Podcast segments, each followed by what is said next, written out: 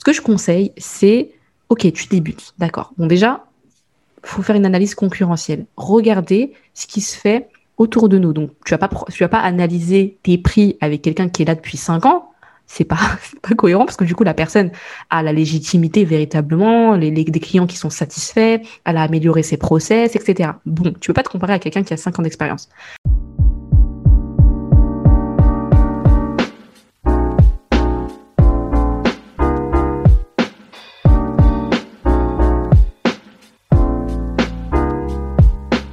Salut ma cops, bienvenue sur ce nouvel épisode de podcast. Je suis ravie de te retrouver et j'espère surtout que tu vis ta meilleure vie. Si tu ne me connais pas, je suis Safa, la fondatrice de Safa et toi Coaching. Je suis business coach. Ma mission est de t'aider dans ta vie de femme entrepreneur. Je t'aide à trouver ta voie professionnelle ou entrepreneuriale et bâtir un business solide aligné avec ta vie et tes valeurs et avoir un mindset de conquérante.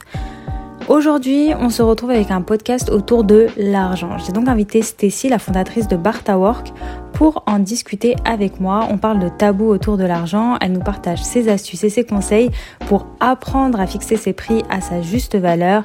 Elle nous partage également son histoire et des petites anecdotes pleines de motivation et de leçons.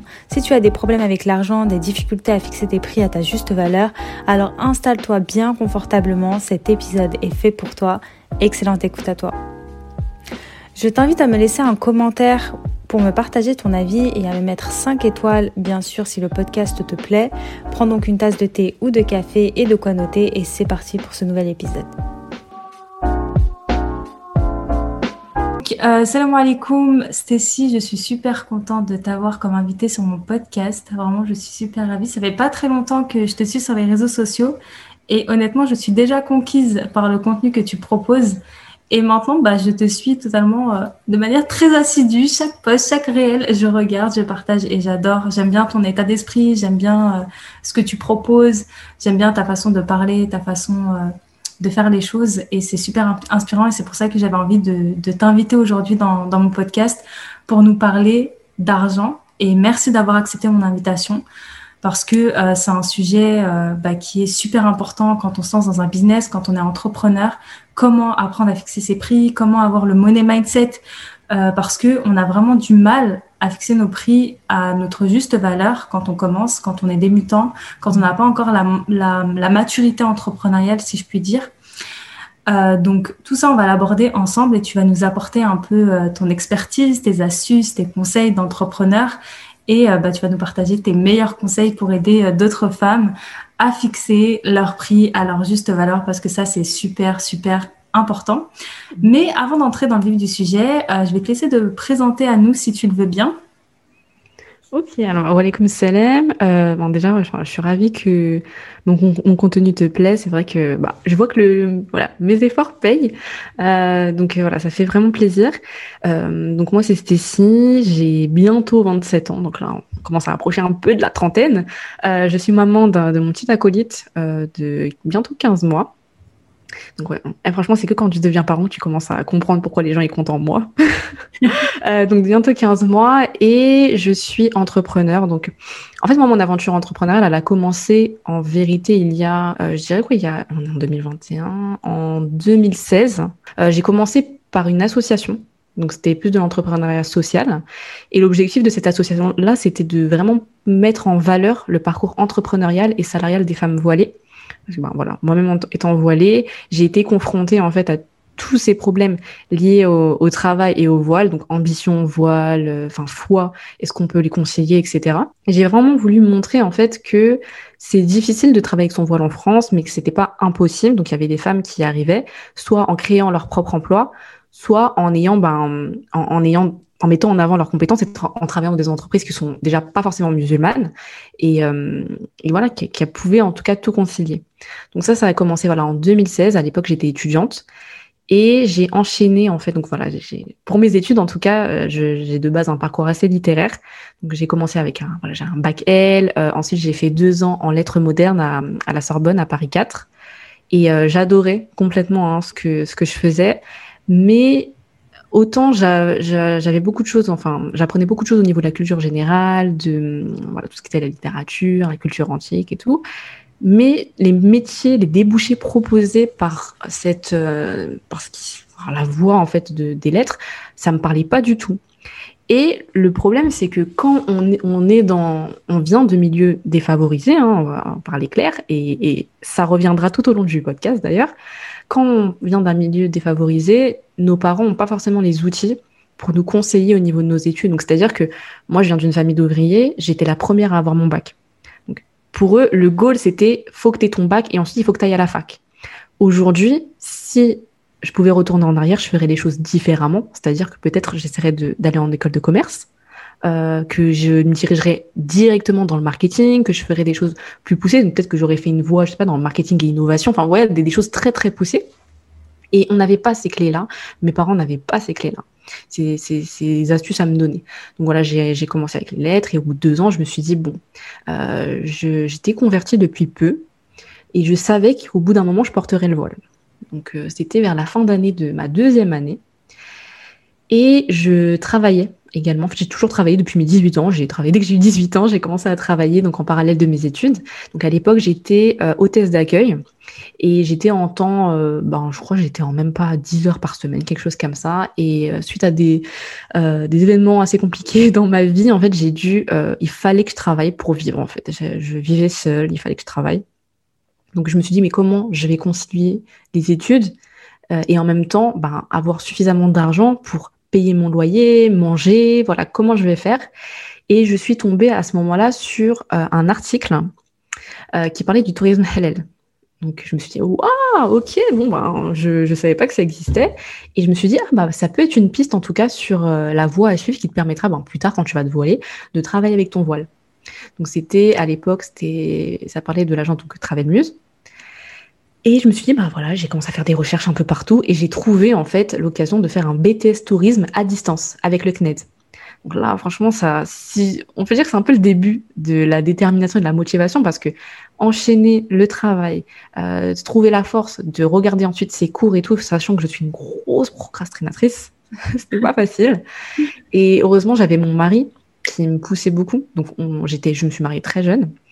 Et ça aussi, je tiens à le dire parce que ça a beaucoup joué en fait sur euh, euh, déjà sur pourquoi est-ce que j'ai créé Barta Work de base. Donc, je voyais des femmes qui se disaient, des jeunes femmes qui se disaient, ben voilà, vu que je peux pas travailler avec mon voile, je vais me marier et je vais arrêter mes études, comme si c'était incompatible. Et j'ai aussi voulu montrer que voilà, je me suis mariée, j'avais, je venais d'avoir 20 ans et mon mari, il m'a toujours poussé dans mes études, c'est-à-dire que je dis à chaque fois, je dis c'est comme un daron. À chaque fois, il me demandait alors là tes notes, ça c'était pas terrible, va faire tes devoirs. Donc voilà, à chaque fois, il me, il me poussait. Et, et c'est ce qui m'a vraiment, je pense, euh, boosté, qui m'a aidé en tout cas à vraiment garder le cap. Donc au bout de ces deux ans, j'ai voilà, obtenu mon BTS tourisme. En fait, entre temps, il fallait que je fasse un stage. Et euh, le destin a fait, en tout cas, que j'ai fait mon stage dans l'entreprise dans laquelle j'avais, enfin, j'avais vu l'article en fait initialement, donc Travel Muse. J'ai réussi à faire mon stage là-bas. Et j'ai beaucoup appris parce que c'était une entreprise qui venait de se créer. Il y avait, euh, il était deux à l'époque, donc euh, rien qu'en j'avais fait cinq semaines de stage pour commencer, et on m'avait laissé aussi de l'autonomie. Et ça, j'ai compris à ce moment-là que j'avais, je pouvais pas travailler entre guillemets si j'étais tout le temps, euh, si on, voilà, tout le temps me demandait des comptes, on me laissait pas faire, enfin, on me laissait pas vraiment libérer euh, ma créativité et de force de proposition. J'ai compris que c'était, je pouvais pas travailler dans, ces conditions-là, donc ils m'ont vraiment mis dans de bonnes conditions en tout cas pour euh, pour travailler. Et j'ai du coup grandi entre guillemets professionnellement plus vite que si j'avais fait un stage dans une grande entreprise où je dois juste suivre des règles. Parce que là, du coup, il fallait que. Enfin, c'est comme si j'étais déjà une professionnelle. Donc, j'ai terminé mes études de BTS tourisme et au niveau de mes études, j'ai continué ensuite avec une licence professionnelle, donc tourisme et nouvelles technologies, donc digitale, en alternance, dans la même entreprise dans laquelle j'ai fait mon stage. Et pareil, là, en fait, j'avais de l'autonomie, j'avais mes propres clients. C'est là, en fait, j'ai un peu appris à la dure aussi, parce que c'est pour ça qu'au niveau de l'argent, je suis plus ou moins décomplexée aujourd'hui. Donc, quand tu travailles dans, au sein de ta communauté, que ce soit ta communauté religieuse, ethnique, euh, enfin peut-être sociale aussi, ben, en fait, les gens, ils se sentent plus... Euh, en fait, comme c'était de la famille, donc tu dois leur, leur donner des avantages, en fait, euh, en, en, vendant un produit, il faut que tu leur fasses, voilà, limite la gratuité ou un prix ou, ou quelque chose comme ça. Enfin, parce que on est tous confrontés à ça. Et, euh, on est, à chaque fois que je parle avec des entrepreneurs euh, musulmans, musulmanes, on a tout, c'est-à-dire on se comprend, ouais, on se regarde, ok, on sait.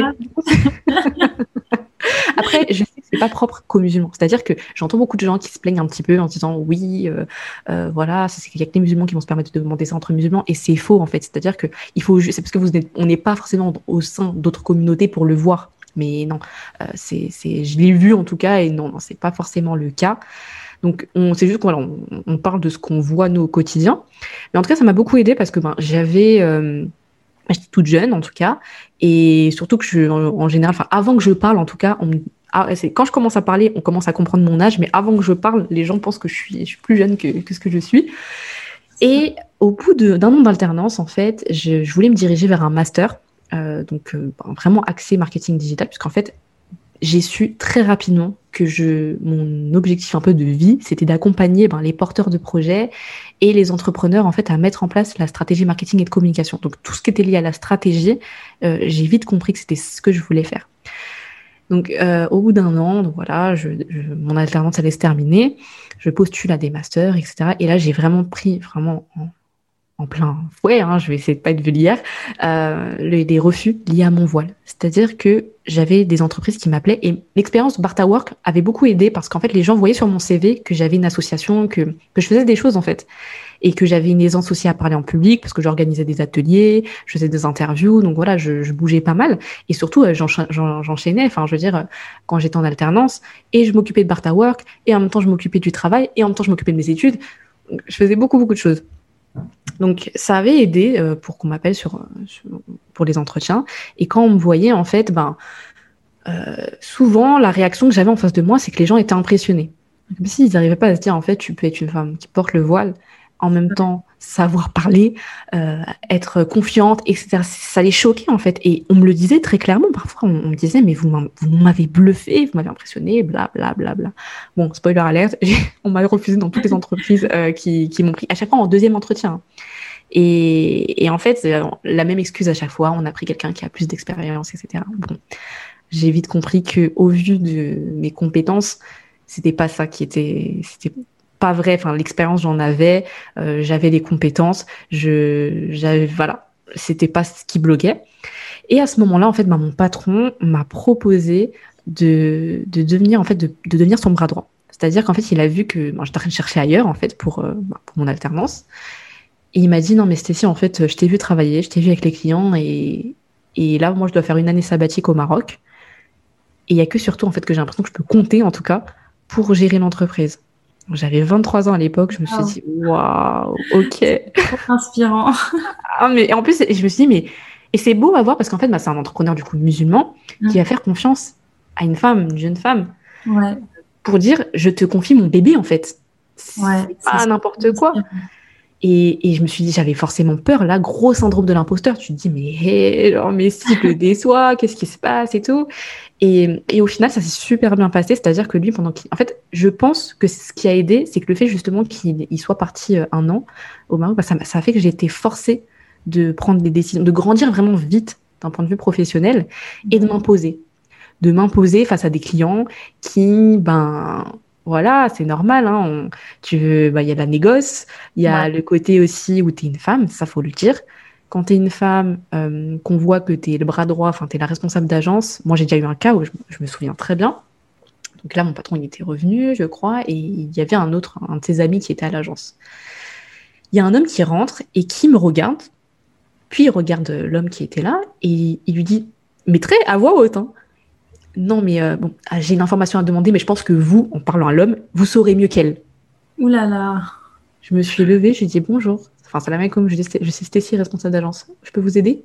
Il s'est senti, mais tellement bête. Il a bégayé. Euh, euh, euh, mais, mais c'est pas ce que je voulais dire. J'ai très bien compris ce que vous voulez dire. Bref, comment est-ce que je peux vous aider? Et en fait, je, voilà, je me suis dit, mais voilà, bah, moi, je vais pas me laisser démonter. Et au final, ça a payé, c'est-à-dire que par ma rigueur de travail, par le fait que les gens, je les prenais pas comme des chèques. Et c'est important parce que je vendais des voyages qui étaient à des 5-6 000 euros. Et moi, je leur disais, mais posez toutes les questions que vous voulez. Je vous vends pas un stylo, là. Je vous vends des choses, vous serez à des milliers de kilomètres de chez vous, à un certain budget. N'ayez pas peur de poser vos questions. Moi, je suis là pour ça. Et ça mettait les gens en confiance, en fait. Et, et, euh, et, aussi, voilà, j'ai appris un peu à la dure parce que moi, je déteste négocier. Donc, ça, c'est un peu là, en parlant du prix, je déteste négocier et, et je négocie pas. Ah ouais, mais ça, oh là là, c'est. Une phobie.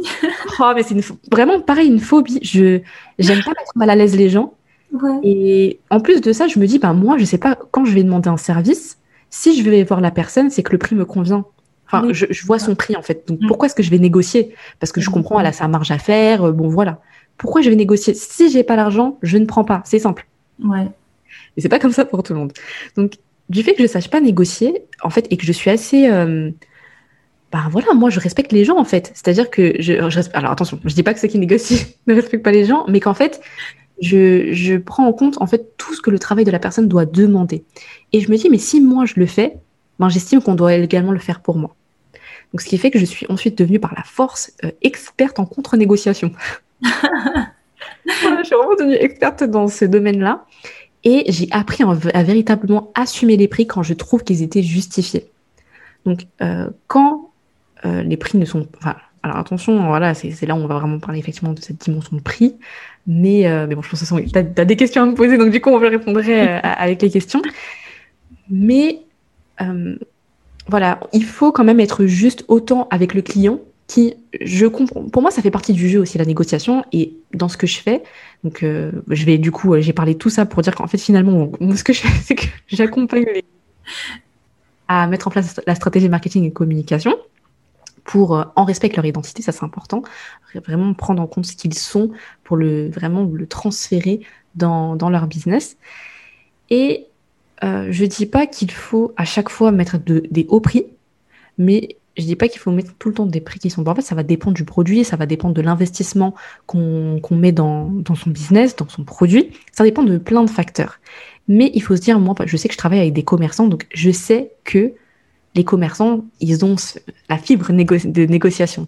Donc je sais que quand je vais avoir des, des, commerçants en client, ils peuvent négocier, enfin ils vont peut-être négocier.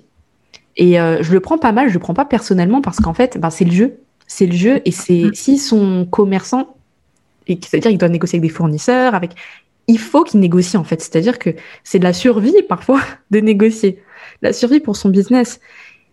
Et c'est pour ça, voilà, je le prends pas personnellement parce qu'il faut aussi, en fait, il faut se mettre un petit peu à la place de tout le monde, du client, euh, de, de, nos fournisseurs, de nos partenaires. Il, faut se mettre à la place de tout le monde, mais il faut également penser à soi. Voilà. Je peux un petit peu introduire cette question du prix déjà. voilà. Exactement. Bah déjà, euh, si je reviens sur ton parcours, il est super, super inspirant. Moi, en tout cas, je suis euh, stupéfaite et je pense que ça va en inspirer plus d'une. Surtout euh, ton cheminement pour trouver ta voie professionnelle, tu vois.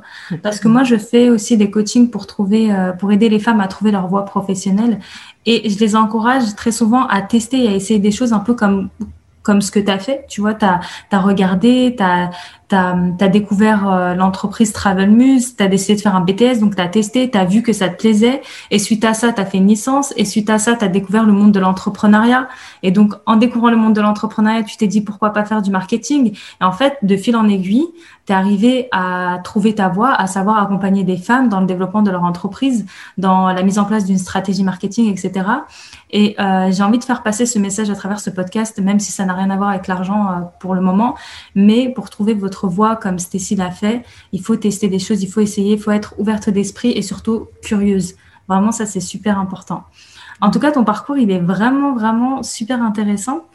Et euh, pour revenir euh, à la question euh, bah, d'argent, moi, j'ai une question. Pourquoi on a autant de pensées limitantes en tant que femme entrepreneur? Parce que clairement, j'ai l'impression, peut-être que je me trompe, tu vois, mais j'ai l'impression que c'est vraiment un blocage typiquement féminin. Et euh, moi, j'aimerais bien avoir ton point de vue par rapport à ça. Pourquoi euh, nous, en tant que femmes, on est vraiment euh, bah, face à ce blocage-là? Te rejoins totalement. Pour moi, c'est vraiment quelque chose qui est féminin.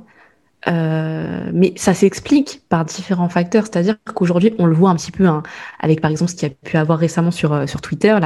Il y a un petit buzz avec une émission où une femme a parlé d'argent. elle disait que elle avait des propos un peu polémiques en disant qu'elle voulait pas un smicard, etc. Bon, une femme qui parle d'argent, elle est souvent vue comme une michto. Une femme qui me parle d'argent, j'ai déjà vu, ça, assez choquant, des hommes qui disaient Moi, je peux pas me mettre avec une femme qui gagne plus que moi. Parce qu'ils veulent en fait, ils veulent dominer. Et ça, en fait, quand on parle de l'homme qui ramène le pain à la maison, enfin toute cette notion là en fait de de l'homme qui vient, qui c'est lui qui ramène l'argent. Et ce qui fait qu'en fait on on a peur, voilà, on a peur de soit être euh, bah, assimilé à une michto, euh, soit être assimilé en fait à une femme qui veut prendre le rôle de l'homme. Vraiment, et, et, aussi, on nous apprend pas à parler d'argent. On nous apprend pas à se dire, ok, euh, pourquoi tu veux de l'argent en fait? C'est-à-dire que je pense que là, encore une fois, euh, après je sais pas, hein, du coup j'ai pas vu celles qui ont qui sont dans des classes supérieures, mais le fait d'être, euh, c'est pour ça que je disais tout à l'heure, on va parler de tout. En fait, ça va revenir un peu souvent tout ce qui est de, milieux plus ou moins défavorisés. En fait, cette question de l'argent, elle est taboue parce qu'on le voit quand on a des gens de notre propre communauté qui réussissent. On, voilà, bah, on, prenons, et ça, je pense que c'est quelque chose de typiquement français. Quand des gens achètent une Mercedes, une BMW, une Audi, souvent, ils vont la retrouver rayée. Il y a des gens qui vont être sur des, dans des parkings, ils vont rayer leur voiture, mais gratuitement comme ça. C'est vrai. C'est dingue. Et quand je pense aux États-Unis, euh, aux États-Unis, on est toujours oui, grind, enfin voilà, tu vois, vraiment, on, on ne pas chercher ton argent, etc. En France, il y a dès qu'on parle d'argent, déjà, il y a des blocages. C'est-à-dire, même la question du salaire, les gens ne veulent pas en parler. Et récemment, je voyais, c'était une story, je ne sais plus sur, euh, sur quel compte. Et en fait, déjà, j'avais trouvé que c'était un petit peu. Euh, en fait, la personne avait un discours un peu contraire. C'est-à-dire qu'on disait, elle disait, en fait, oui, on lui avait posé une question en lui disant combien tu payes ton local? Et elle disait non, mais moi ce que je comprends pas, c'est qu'en France, euh, toujours vous voulez, euh, en fait, euh, il y a toujours un problème avec l'argent, etc. Mais moi je trouve qu'en fait, elle rentrait totalement dans ce qu'elle critiquait. oui, c'est ça, je veux dire. Ok, en quoi ça, en fait, en quoi ça dérange de dire combien tu payes ton local? Je je sais même pas en quoi c'est une question gênante, c'est-à-dire que pourquoi tu veux pas dire combien tu payes ton local? La personne, c'est pas parce que tu payes ton local, je sais pas, tu vas le payer peu cher, à, je sais pas, tu as, as, un bon plan à 200-300 euros, qu'en fait, euh, ça va t'enlever ton local en fait. Mais je suis tout à fait d'accord avec toi. Et d'ailleurs, je me suis fait exactement la même réflexion parce que tu vois, je suis beaucoup euh, d'entrepreneurs américaines ou canadiennes et j'étais tellement surprise de voir à quel point elles avaient des facilités pour parler et de leur chiffre d'affaires, de leurs bénéfices, mais pour elles, c'était totalement normal. Mm. Et je me suis dit, mais c'est ça qu'on veut parce que euh, moi, derrière, en tant qu'entrepreneur, je me dis, waouh, c'est génial, ça m'inspire, j'ai envie de faire comme elle. Euh, moi, ça me ça me motive en fait. Et je mm. me dis en France, c'est dommage qu'on a un blocage par rapport à ça, mais rien qu'avec le prix d'un local, tu vois, genre c'est. T'imagines euh, Enfin, je trouve que c'est super triste en fait d'avoir de se bloquer par rapport à ça. Je pense qu'il faudrait démystifier la question de l'argent et il faudra en parler de manière super libre parce que plus tu mets du tabou sur quelque chose et déjà plus les gens vont poser des questions, oui. des questions intrusives, de la curiosité malsaine, alors que si tu euh, parles de choses de manière totalement ouverte, mm. simple, on n'a pas dit de rentrer vraiment dans le détail de ses dépenses au centime près ou dans le détail de, de son bénéfice au centime près, vraiment ce que tu as gagné euh, au centime près. Mais vraiment, euh, dédramatiser cette question d'argent, je pense que c'est important pour, euh, bah, pour commencer à créer un mindset d'argent positif en France. C'est ça. Mais tu sais, je, c'était il y a quelques années, j'avais vu en fait un post sur Facebook où en fait il y avait une photo de la business ou la first class de Singapore Airlines, donc vraiment la meilleure compagnie du monde en termes de business et de, de, first class. Et je voyais dans les commentaires, donc c'était sur Facebook, quelqu'un qui disait oui, moi je préfère 100 000 fois voyager dans ma classe économique que voyager dans ça. Je me suis oh gars, arrête, arrête, arrête. Vraiment. Pourquoi? En fait, en quoi c'est plus méritant de te dire parce que les gens valorisent beaucoup d'ailleurs, bah, je le vois souvent, ça passait aussi, donc je suis pas trop d'accord avec ça, en disant oui, euh, euh, je, euh, je crois que c'était bah, Mark Zuckerberg, il s'habille. Euh, oh, mais ce qui on a le même état d'esprit, j'ai bien fait de t'inviter, je suis totalement d'accord, mais oh mon oh, Dieu mais, Et ça fait quoi si jamais il a de l'argent et qu'il s'achète de beaux costumes bien taillés sur mesure, ça fait quoi? Mais grave. Enfin, on va pas mourir avec son argent, donc autant dépenser. Et, et ça, tu vois, bah, par exemple, typiquement, quand j'étais en agence de voyage, les gens, parfois, commentaient donc, sur des posts, des publications, ils disaient euh, Non, mais par exemple, je sais pas, c'était un voyage, je sais pas, moi, aller en Malaisie. Non, mais moi, avec cet argent, je préfère 100 000 fois faire la Amra. Bah, vas-y, fais. bah pourquoi tu vas pas? Tu vois? Donc ils étaient toujours en train de critiquer et en fait en train de supposer tout de suite que la personne, je sais pas, qui va payer et qui va aller en Malaisie, elle a pas fait sa Amra. Mais grave. Elle l'a pas fait en fait. En, en quoi ça bah, va faire ton obligation, toi? Pourquoi tu vas chercher ce qui se passe dans la vie des autres? Mais je suis totalement d'accord. Exactement. Je comprends pas. Mais c'est vrai parce qu'on a l'impression euh, que être pauvre, je ne sais pas comment expliquer ça. En plus, il y a pas très longtemps, j'en avais parlé avec des copines, mais ça, je l'ai beaucoup vu. Quand tu gagnes de l'argent, en fait, euh, les gens associent ça directement à quelque chose de mal. Tu as fait quelque chose de mal pour mmh. avoir cet argent-là. Et du coup, euh, les gens vont te regarder d'un point de vue un peu négatif en disant, mais c'est bizarre, elle a gagné de l'argent, ça veut dire qu'elle est attachée à la vie d'ici bas, ça veut mmh. dire que elle a fait des choses pas très bien, peut-être qu'elle a arnaqué des gens. En fait, on associe l'argent avec le mal. Alors qu'en réalité, l'argent, c'est pas un mal. Il faut, en fait, il faut remettre l'argent à sa bonne place, à savoir euh, un moyen, un moyen très simple. Et ce que je dis très souvent, c'est que toi, en tant que musulmane, si tu gagnes de l'argent, ça va permettre de, tu vas permettre de le réinjecter à la communauté et de faire grandir encore plus euh, la, communauté et enrichir mm. encore plus la mm. communauté si vraiment on parle de communauté musulmane, tu vois. Mm, et il y a plus de mérite, c'est-à-dire que souvent, bah, l'argent, oui, ça peut faire tourner des têtes. Et c'est pour ça que ça me fait un peu rire parce que quand j'entends des personnes donc, qui, n'ont pas d'argent et qui disent oui, moi, si j'avais de l'argent, je ferais ça, je donnerais aux pauvres. Qu'est-ce que t'en sais? T'en as pas. Donc, enfin, attends de voir en fait. Et, c'est comme la question, tu sais, des gens qui vont t'emprunter de l'argent. Je te jure, je te le rends. Mais dans 95% du temps, ils ne rendent même pas. Et c'est-à-dire que quand toi, tu vas demander ton argent, on va te dire Ah, mais elle, est radine celle-là, mais pourquoi? oh là là. C'est mon argent en fait, tu vois? en fait, on veut te culpabiliser de demander ton dû. Et donc, ça, c'est quelque chose qui, euh, bah, qui, qui, est là, de, qui est ancré depuis des années. C'est-à-dire que aujourd'hui, voilà, on, on, a du mal à se dire, et voilà, encore plus en tant que femme, ok, ben, je peux vouloir de l'argent et au contraire, enfin, comme tu disais, avoir de l'argent en tant que musulman, ça permet de le réinjecter dans, dans, la communauté. Ça permet, ben, prenons ne serait-ce que la zakat. Si les gens donnaient véritablement leur zakat annuelle, euh, ben, peut-être que des femmes qui sont toutes seules et avec euh, des enfants à gérer, elles n'auraient pas à faire autant de sacrifices parce que du coup la communauté aiderait. Enfin, ça permettrait de faire beaucoup moins de sacrifices. Des femmes qui n'auraient pas enlevé leur voile pour travailler parce que pareil, en fait, elles auraient une assistance. En fait, c'est ça, c'est que et, aujourd'hui, quand tu vois ben que on, est dans ce tabou un peu de l'argent et quand une femme veut gagner de l'argent, mais comme tu dis, voilà, elle vit d'ici bas, mais il faut pas oublier que euh, il y a des prophètes qui ont été riches. Tu prends bah, Suleiman. Heureusement. Hein. Eh, bah oui, il avait de l'argent. Heureusement, qu'on a cet exemple parce que sinon, euh, tous les musulmans riches, les pauvres, ils seraient pointés du doigt, on leur jetterait des pierres, ce serait la honte Mais c'est pour ça que la religion est bien faite. Et c'est bien fait, c'est vraiment tout est tout est cadré pour tous les sujets de la vie. Et quand tu, je trouve très sincèrement que c'est beaucoup plus difficile d'avoir de l'argent, de garder sur la tête, sur les épaules, parce qu'en fait, tu rentres un peu dans quelque chose où les gens, euh, en fait, bah, comme tu as de l'argent, tu as accès à tout un petit peu. Donc quelqu'un qui garde les pieds sur terre, et là, je pense à, au joueur de foot, N'Golo Kanté, qui, le gars, il est millionnaire, hein, disons-le clairement, et euh, il est très discret, il va à la mosquée, il fait ses prières, il, est, il est, discret et dès qu'il peut donner, il essaie de donner en tout cas, euh, d'après ce que j'ai pu entendre en tout cas.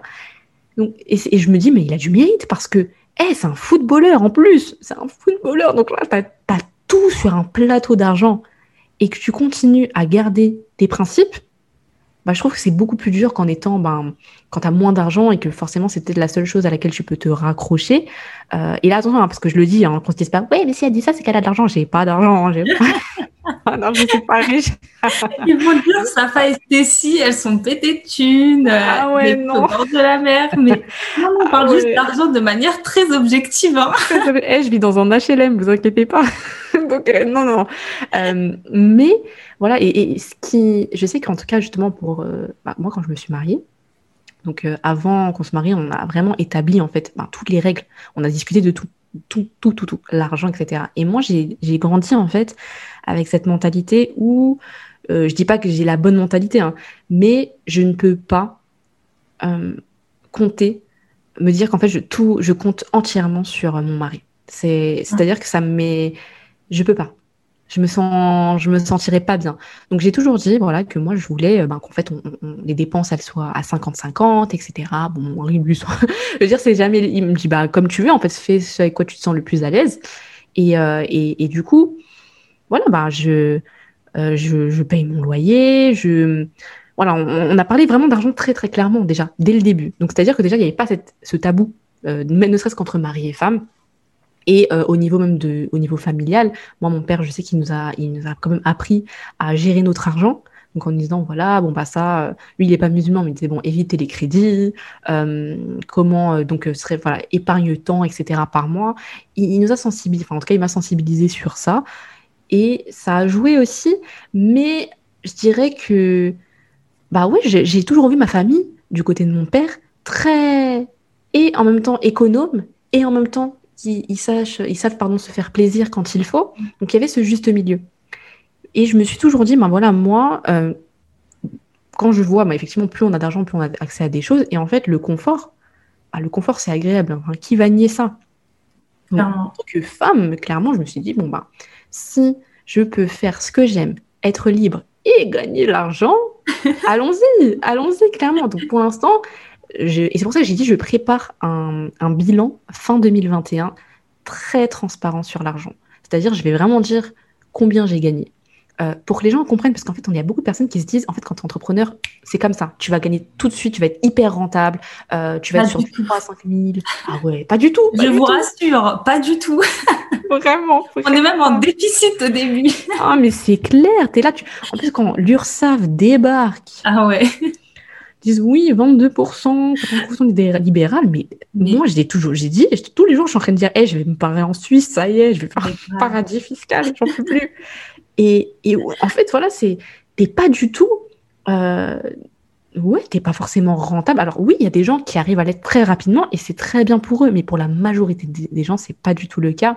Donc il faut savoir se dire, ok, il faut de la patience, il faut. Et je me dis, ben, peut-être que faire un bilan comme ça avec des personnes qui auront eu le, euh, ben, en fait, ils m'auront suivi dès le début ou au quotidien, ils vont se dire, bah ok, ah bah c'est pas parce que là j'ai bah, peut-être pas de clients aujourd'hui ou là j'en ai eu moins, bah ok en fait c'est pas moi enfin, en gros, ça prend du temps, etc. C'est ce que j'espère, les motiver et qui, les inspirer en fait à se dire, bon, en fait, euh, à, pas tout de suite rentrer dans, encore une fois, dans un, syndrome, en fait, à se, à se flageller, à se dire, oui, je suis une pauvre merde, j'ai. Euh, je, suis une pauvre merde, voilà, qu'est-ce que je vais faire? Non, mais regarde, cette personne a réussi, ta, ta, ta. en fait, tu peux être apprécié de ta communauté des personnes qui te suivent, avoir même je ne sais combien d'abonnés et ne pas forcément vendre. C'est vrai. Mm. Donc c'est et, c'est pour ça que j'avais au début un peu de mal et en fait après je me suis vite dit hey, Stécie, rappelle-toi pourquoi tu es là. En fait en me disant bah OK, là il y a des gens qui apprécient mon contenu, qui apprécient ce que je suis. Maintenant, en fait, il faut passer à la vitesse supérieure, c'est-à-dire il faut que en fait tu es là pour vendre aussi. Donc communique sur tes offres régulièrement et certes, il y aura peut-être des personnes, ça va les saouler, mais en même temps, bah, à côté de ça, je partage beaucoup de choses. J'essaie d'aider, je réponds. Voilà. Donc, pour moi, c'est un donnant-donnant aussi, de se dire, bah, en fait, oui, c'est vrai, je viens, la personne, elle est intéressante peut-être, elle m'apporte des choses, etc. Mais il faut pas que j'oublie que, bah, en fait, elle est entrepreneur. Donc, son compte, c'est un compte professionnel, c'est pas un compte euh, perso. Donc ça, c'est vraiment, je crois, je, dirais que c'est grâce à... Il y a deux personnes, en tout cas, qui, qui sont donc qui sont pas du coup de la communauté musulmane, mais qui sont, euh, qui sont très transparentes au niveau de l'argent, c'est euh, Aline de The Bee Boost. Ah oui, euh, en j'allais en parler. Aline, hein, franchement, oh, j'adore, j'adore. Oh, franchement, elle est pétillante. Et ses podcasts, je suis abonnée direct quand ça sort, je les écoute, c'est cool. Ah ouais. Tout, tout ce qu'elle ah fait, je suis là. Elle est top, elle est top. Et en fait, ce... tu sens qu'elle a pas peur, elle n'est pas dans, ce... dans cet état d'esprit, jalousie, concurrence. Mm. Elle y va, elle fait son truc, elle kiffe et ça se ressent. Et euh, Julia de I Don't Think I Feel, pareil. Donc elle, en fait, c'est, je dirais que c'est elle qui m'a vraiment aussi poussée dans cette déculpabilisation de l'argent. C'est-à-dire que j'ai commencé, je l'ai connue quand, en 2016 justement, quand j'ai créé Barta Work en association au début. Et euh, j'étais tombée sur, elle faisait des bilans, euh, ben, du coup, mensuels de son chiffre d'affaires hyper clair. Et je me suis dit, oh, mais c'est trop bien. c'est trop, trop bien parce que coup, ça m'a vraiment donné euh, ça a aussi donné l'impulsion, entre guillemets, la motivation pour me dire, ok, regarde, là, si par exemple, tu as zéro de CA, bah, en fait, ça arrive à tout le monde. C'est ça. Mm. Donc ça, c'est et je la remercie et je, l'ai identifié plein de fois pour dire merci, mais merci pour ce que tu fais en fait parce que on en a besoin et elle m'avait répondu en me disant, mais en fait, euh, qui est, en fait le message que je lui avais fait ça lui a fait du bien en fait elle s'est rendue compte que c'était vraiment utile. Elle avait un peu peur que justement il y a des gens qui lui disaient ouais tu la pètes. Non non non. Je lui dis mais c'est hyper utile. Et, bon et les gens qui, qui lui disent le contraire je pense qu'effectivement c'est eux-mêmes qui ont un, problème avec leur euh, propre rapport à l'argent. Mais en tout cas voilà pour revenir sur ta question de base ouais effectivement je pense que c'est euh, les femmes qui ont vraiment beaucoup plus de, soucis avec ça. Mais je pense que ça s'explique beaucoup par euh, par l'éducation par par euh, la, la, place euh, dans laquelle on a mis les femmes, euh, et d'autant plus les femmes racisées aujourd'hui, dans ce rapport avec l'argent. Enfin, moi, par exemple, en tant que femme noire, dès que tu entends femme noire, tout de suite, oui, argent, vous, vous êtes des michtos, et ta ta ta. Des femmes intéressées. En fait, moi, je... Ouais. moi, je gagne... Enfin, à l'époque, quand je travaillais en agence, je gagnais plus que mon mari. Et il, il, était lui, il était content, il me dit hey, je vais être homme au foyer, on rigolait ensemble comme ça. Euh, voilà, et, et, je paye 50-50. Donc, quelle michetonnerie. Et puis, allez, si on prend le, le, le paradigme enfin, islamique, euh, avec justement le, la femme qui euh, est sous la responsabilité financière de l'homme. Donc, je comprends pas trop ce, ce côté michto. Et au-delà de ça, voilà, moi, je pense qu'il faut aussi. Euh, je sais que ça avait beaucoup choqué, en tout cas pour la, question de l'argent, quand j'avais dit que moi j'ai fait un contrat de mariage avec mon mari. Les gens, mais alors là, on est parti sur des. Scandales. Scandale, en fait. Un scandale.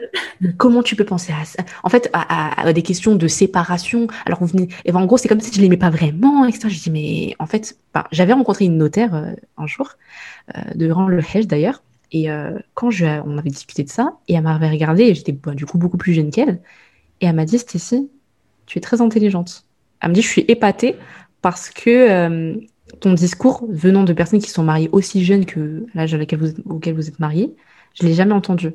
Euh, et, et, du coup, elle m'avait vraiment, je me suis rendu compte que, bah, en fait, non, ça va, et, puis même, au contraire, je trouve qu'en fait, le fait d'avoir ce contrat de séparation de biens, c'est comme si, justement, ça laisse encore plus de place à l'amour dans le couple parce qu'en fait, tu te dis pas, je suis avec la personne parce que elle a de l'argent, elle m'apporte ça, c'est vraiment parce que ce qu'elle est, c'est ce que j'aime en fait. Enfin, c'est, c'est, on, on, on, est compatible à ce niveau-là. Et justement, je trouvais que ça m'a, ça, ça m'a beaucoup libéré de ça. Et pareil, enfin, je veux dire, euh, euh lui, pareil. Enfin, cette question de l'argent, elle n'est pas dans notre tête.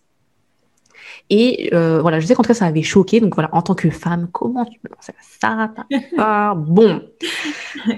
Et je me reconnais beaucoup que je... dans ce que tu dis parce que. T'as vu ces cas-là? Non, non, parce qu'il y a pas très longtemps, j'ai fait une vidéo sur YouTube, tu vois, mmh. les 55 questions à poser à son futur mari.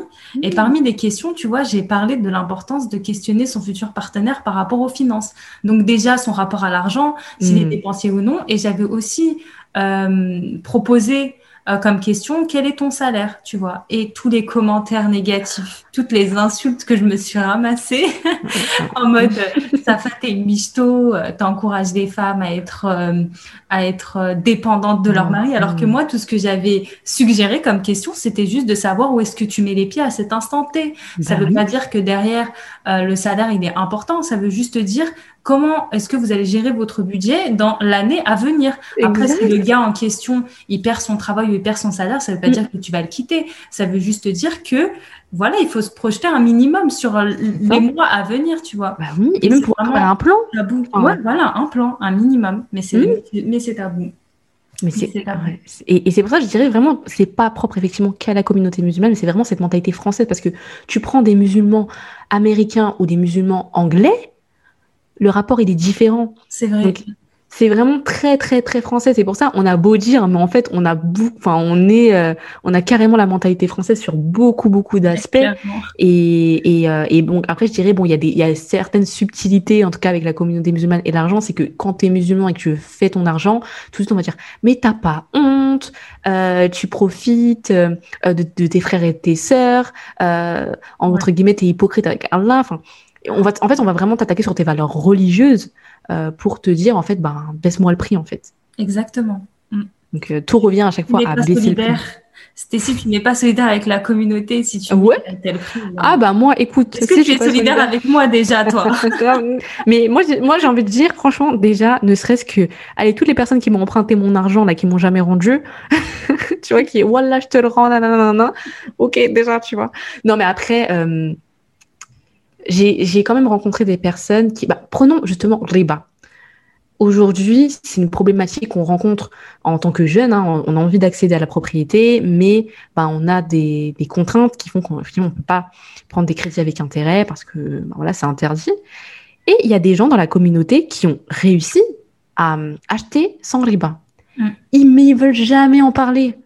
Non, j'ai pas. Mais en fait, en quoi ça vous concerne? Ben peut-être parce que c'est quelque chose où ça concerne tout musulman et que en fait, le fait de savoir concrètement comment tu as fait, ça empêchera des gens de faire des péchés parce que ils se diront ah, en fait, c'est pas des gens qui parlent pour rien. Il y a véritablement des choses qu'ils ont mis en place pour accéder à la propriété sans riba.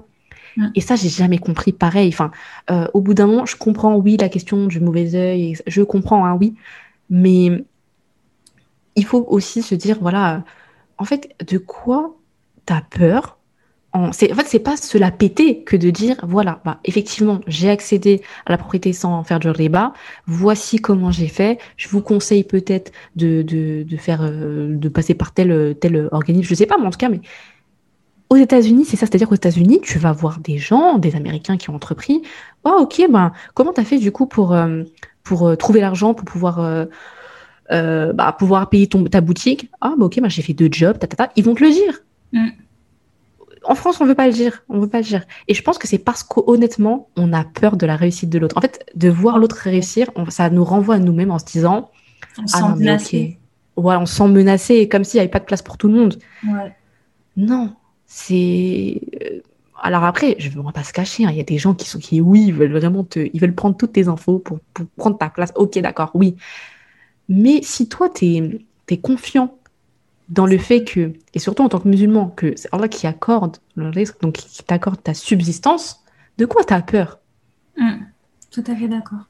Et c'est pour ça qu'aujourd'hui, je suis vraiment libre dans dans ma manière d'entreprendre parce que je me dis bon, écoute, ici pour l'instant, euh, bah voilà, bah, euh, ce qui me permet, hein, on va pas se mentir hein, aussi, de ne pas m'inquiéter, c'est que je suis au chômage. Enfin, du coup, j'ai pu, euh, avec mes, anciens employeurs qui savaient du coup que je voulais entreprendre, donc j'ai pu justement demander une rupture conventionnelle. Et franchement, il... alors bon, hein, mon patron était triste parce que j'étais son bras droit, du coup, mais je lui ai toujours dit, il savait, il savait qu'un jour j'allais le quitter. Et il m'a beaucoup soutenu il m'a énormément soutenu. Donc c'est pour dire encore une fois sur cette question de oui, il y a du soutien dans la communauté. Donc là, j'étais son bras droit. Il était quand même dégoûté que je parte, donc je suis partie pendant mon congé maternité, j'en ai profité un peu à ce moment-là. Mais il m'a toujours dit, Stécie, écoute, si tu as besoin de moi pour, un, pour, pour le réseau, pour, pour, ce que tu veux, tu m'appelles. Et euh, quand je lui dis, ouais, bah là, je suis contente, j'ai des clients, il, il est grave content pour moi. Et euh, il m'a beaucoup soutenu, et justement, pour ce soutien, il m'a voilà, c'est la rupture conventionnelle, c'est un, un coût pour l'employeur, hein, on va pas se mentir. Et ben en fait, il s'est dit ouais, mais je veux vraiment te donner toutes les chances que t'es pas à t'inquiéter dans tes premières, dans la première année en tout cas, pour euh, pour l'argent. Donc ce qui fait que je bénéficie. En plus, j'ai pu bénéficier au début du chômage partiel parce que du coup, euh, euh, vu qu'on avait en fait au niveau du tourisme, c'était la catastrophe. Donc en fait, au moment où je devais revenir, euh, il y a eu le confinement et tout, donc auquel j'ai été en chômage partiel. Ensuite, du coup, j'ai pu euh, faire ma rupture conventionnelle et bénéficier du chômage. Et donc aujourd'hui, donc je sais que j'ai au moins un an tranquille à me dire, bah voilà, là, j'ai pas à m'inquiéter de l'argent. Donc ça, ça aide, ça aide. Hein, parce que il y en a qui vont se dire, oui, ben ok, je vais entreprendre, allez, je vais tout quitter, je vais démissionner. Ouais. non, moi je ne conseille pas. c'est justement aujourd'hui, si je peux me refuser, euh, me, pardon, me permettre de refuser euh, certaines collaborations parce que ça ne respecte pas mes valeurs, c'est parce que je sais qu'aussi j'ai, je, financièrement là, j'ai pas à m'inquiéter. La sécurité. Mon loyer est payé, j'ai la mm. sécurité. Mon loyer il est payé, je vais manger, mon fils il va manger, il y a pas de souci. Euh, et ce qui fait que je me dis bon bah maintenant, ok, objectif, c'est d'ici un an d'avoir l'argent nécessaire pour être, pour pouvoir au moins assurer mes charges chaque mois. Mm.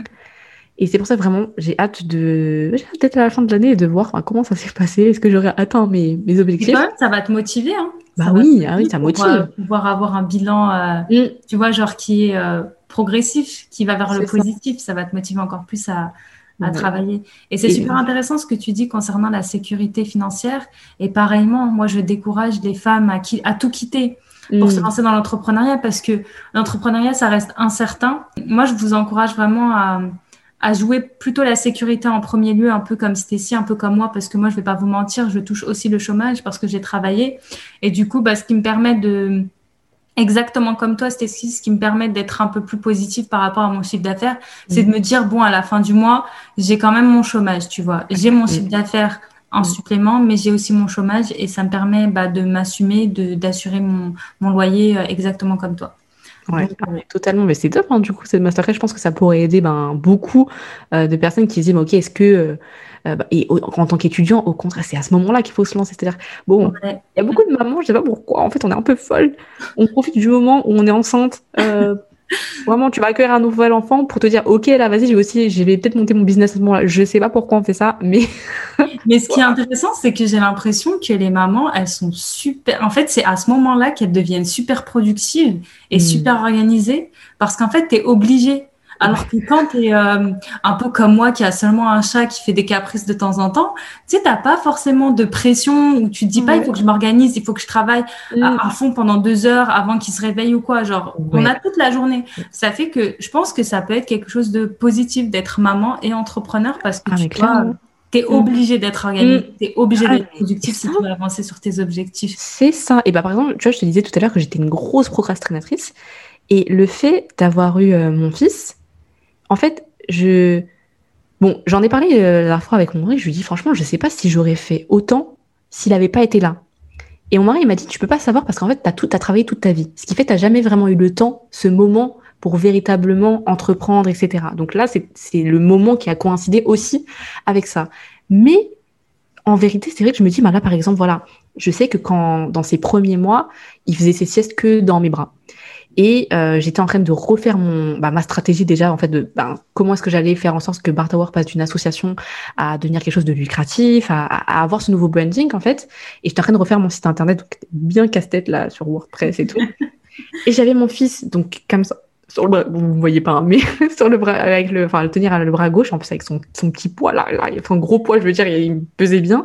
Et avec ma main droite, j'étais en train de travailler à une main euh, sur mon ordinateur. Et je me disais, bon, ok, là, tu as peut-être as 30 minutes pour faire ce que tu as à faire. Donc, ok, qu'est-ce que je vais faire en 30 minutes? Ok, et je me mettais des objectifs un petit peu chaque jour.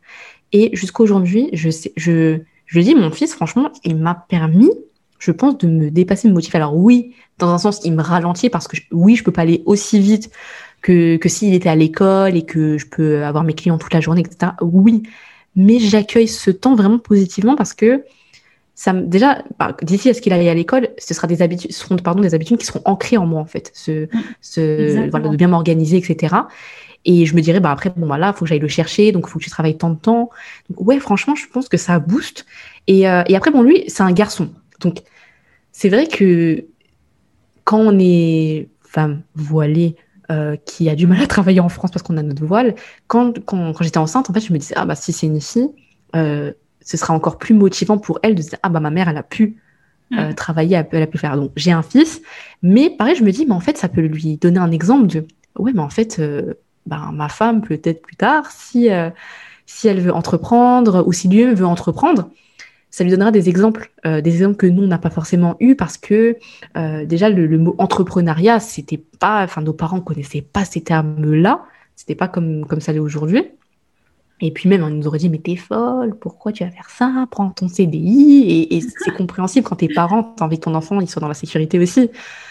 Mais voilà, je pense que ouais, en tant que maman, et je vois beaucoup de, ben, j'ai beaucoup de clientes qui sont mamans justement, et parfois on est un peu désespéré parce qu'en fait, elles, elles, comparent leur situation à des personnes qui vont soit ne pas avoir d'enfants en termes d'avancée entrepreneuriale, soit des personnes qui ont peut-être des enfants qui, qui sont plus simples à vivre Hein, mm. je, je, parle très franchement. Ouais. Plus simple à vivre, qui n'ont pas besoin qu'on soit à côté d'eux, collés là pour la sieste, euh, voilà, qui, qui, peuvent euh, vraiment travailler, faire des rendez-vous justement pendant la sieste, etc. Elles vont se comparer, elles vont se dire non, mais euh, regarde, elle, elle arrive à avancer, moi, j'arrive pas. Et j'en dis, mais en fait, pourquoi tu veux avancer vite? Pourquoi? T'es en train d'apprendre? Non Donc avance doucement, avance à ton rythme. Et je leur dis, hey, alors on va parler huile. Hey, quand t'es aux toilettes, si t'as 5 minutes pour t'as que 5 minutes tranquille pour travailler sur ton projet, ben, utilise ces 5 minutes-là parce que t'as rien à faire quand t'es aux toilettes ou quand t'es en train de cuisiner, écoute une formation.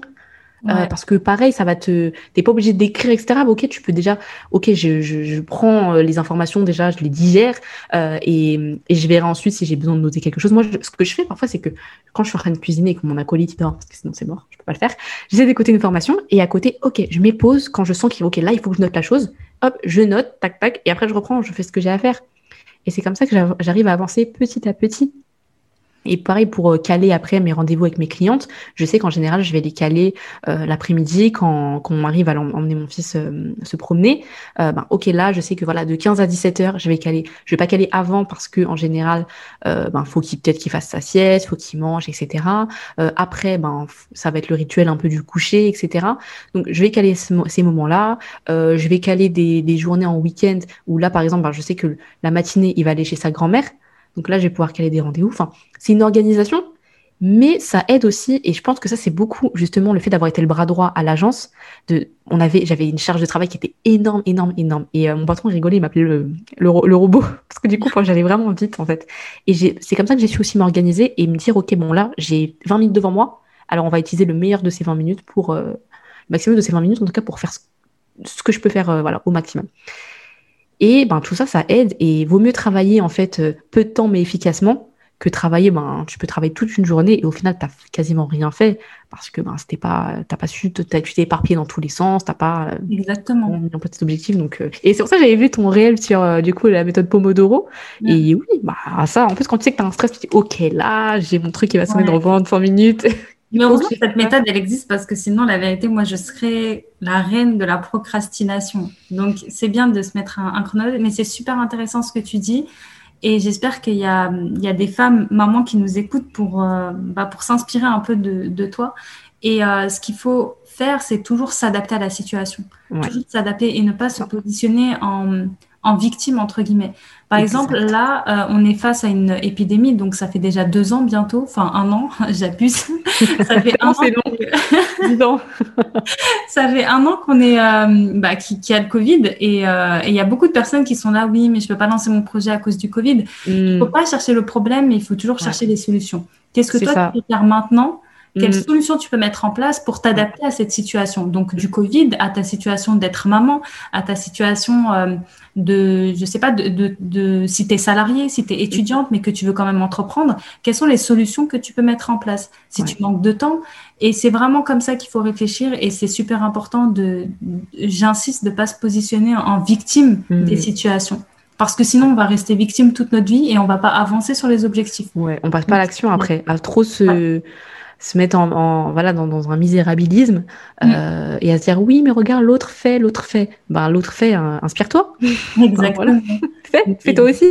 Et, euh, et ouais non clairement. Et puis euh, bah, si ça peut aussi rassurer par rapport à ce que tu disais par rapport au Covid moi je sais que j'ai un deuxième projet qui est justement euh, à destination plus là des acteurs du tourisme, donc pareil dans le marketing et la communication. Là, c'est forcément ralenti, mais pareil, je me dis, mais c'est pas, bah, tant mieux, c'est un temps pour peaufiner vraiment ma stratégie, quel service je vais proposer, chercher des partenaires.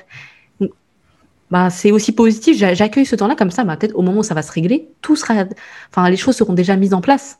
Exactement. Euh, donc ouais, non, il y a, y a, toujours des solutions un, petit peu à tout. Et, ouais, comme tu as dit, se positionner en victime, ça y est, ça y est. En 2021, on est fatigué là. Mais grave. Et pour revenir à la question euh, des, des, tarifications, mm. euh, comment faire pour ne pas tomber dans le piège de fixer ses prix trop bas? Parce que moi, je vais pas te mentir, quand j'ai commencé, moi, ça fait pas trop, ça fait pas longtemps que je suis entrepreneur. Enfin, j'ai déjà été entrepreneur quand j'étais étudiante, comme je t'ai dit, j'avais lancé un e-shop. Après, euh, j'ai arrêté le e-shop et du coup, ça fait deux mois que j'accompagne des femmes moi aussi dans le développement de leur projet pour trouver leur voie professionnelle. Et du coup, moi, je suis tombée dans le piège euh, de fixer mes prix bas parce que je me sentais pas légitime et parce que je me disais, si je fixe des prix euh, à ma juste valeur, pas forcément haut, mais qui correspondent vraiment à la valeur que je vais délivrer à mes coachés ou à mes clientes, peut-être que finalement, je vais pas réussir à trouver de clientes. Et qu'est-ce que mm. tu pourrais dire à ces personnes-là? Bon, moi, alhamdoulilah, maintenant, je, je commence à sortir de, de, cet engrenage, je vois la lumière. Mais qu'est-ce que toi, tu dirais à ces personnes, à, mon moi d'avant, en fait? Bah, alors, en fait, je dirais que c'est normal aussi dans, quand on, a, on débute dans un secteur, on a besoin de se faire la main, on a besoin de, oui, on a besoin de, déjà de un, d'être légitime aux yeux de nos clients et surtout d'être légitime à nos yeux. Donc ça, c'est tout à fait normal et je pense qu'il faut vraiment l'accueillir et se dire, OK, euh, vaut mieux, je trouve, être dans, cet état d'esprit. Enfin, c'est plus... En fait, il faut pas que ce soit quelque chose qui dure dans le temps. C'est-à-dire que ce que je conseille, c'est, OK, tu débutes, d'accord. Bon, déjà, faut faire une analyse concurrentielle. Regardez ce qui se fait autour de nous. Donc, tu vas vas pas analyser tes prix avec quelqu'un qui est là depuis 5 ans. C'est pas, pas cohérent parce que du coup, la personne a la légitimité véritablement, les, des clients qui sont satisfaits, elle a amélioré ses process, etc. Bon, tu peux pas te comparer à quelqu'un qui a 5 ans d'expérience. Maintenant, tu vas prendre quelqu'un qui est pareil comme toi, débutant. Tu vas analyser ses tarifs, ce que comprend son, son offre de service ou par exemple ses, ses produits, etc. Faut analyser tout ça et se dire, OK, bon, j'analyse de 1, le prix du marché, donc, par exemple, le, de mon secteur, je ne sais pas si c'est le secteur de la formation, euh, le secteur de l'immobilier, peu importe. Je vais analyser déjà les prix du, euh, de mon secteur et voir aussi, en fonction du secteur, comment on fixe les prix. Quelles dépenses je dois prendre en compte? Euh, donc par exemple tout ce qui va être lié au commerce, ça va être justement le, coût du packaging, le coût du produit si on fait de l'achat-revente, si on, on conçoit nous-mêmes le produit, ben je sais pas par exemple on, une quelqu'un qui crée des vêtements, euh, combien le tissu va lui coûter, euh, déjà toutes ces choses un petit peu, j'allais dire matérielles déjà. Si c'est des offres de services, tu vas aussi prendre en compte bah, ton le, si tu payes un logiciel par exemple, tu es graphiste, combien ça te coûte par mois, ok? Donc déjà ça tu te dis ok j'ai ça. Deuxième chose, j'ai des charges à payer euh, chaque mois. Donc, par exemple, justement, mon, mon, abonnement Internet, si je suis en offre de service, euh, mon, mon, abonnement téléphonique, si du coup, faut, ça, faut le prendre en compte. Si tu as des appels avec des clients, faut prendre en compte ton, ton abonnement téléphonique. faut prendre en compte aussi... Alors ça, je trouve que c'est difficile à estimer le nombre d'heures passées Mmh. Euh, parce que, bah, en fait, parfois, tu es tellement à fond sur le truc que tu, en fait, tu mesures pas le nombre d'heures. Mais voilà, donc déjà prendre en compte un le, analyser le, secteur dans lequel on est, analyser la concurrence, mais la concurrence pas qui a beaucoup plus d'expérience que nous, mais celle qui a autant d'expérience que nous.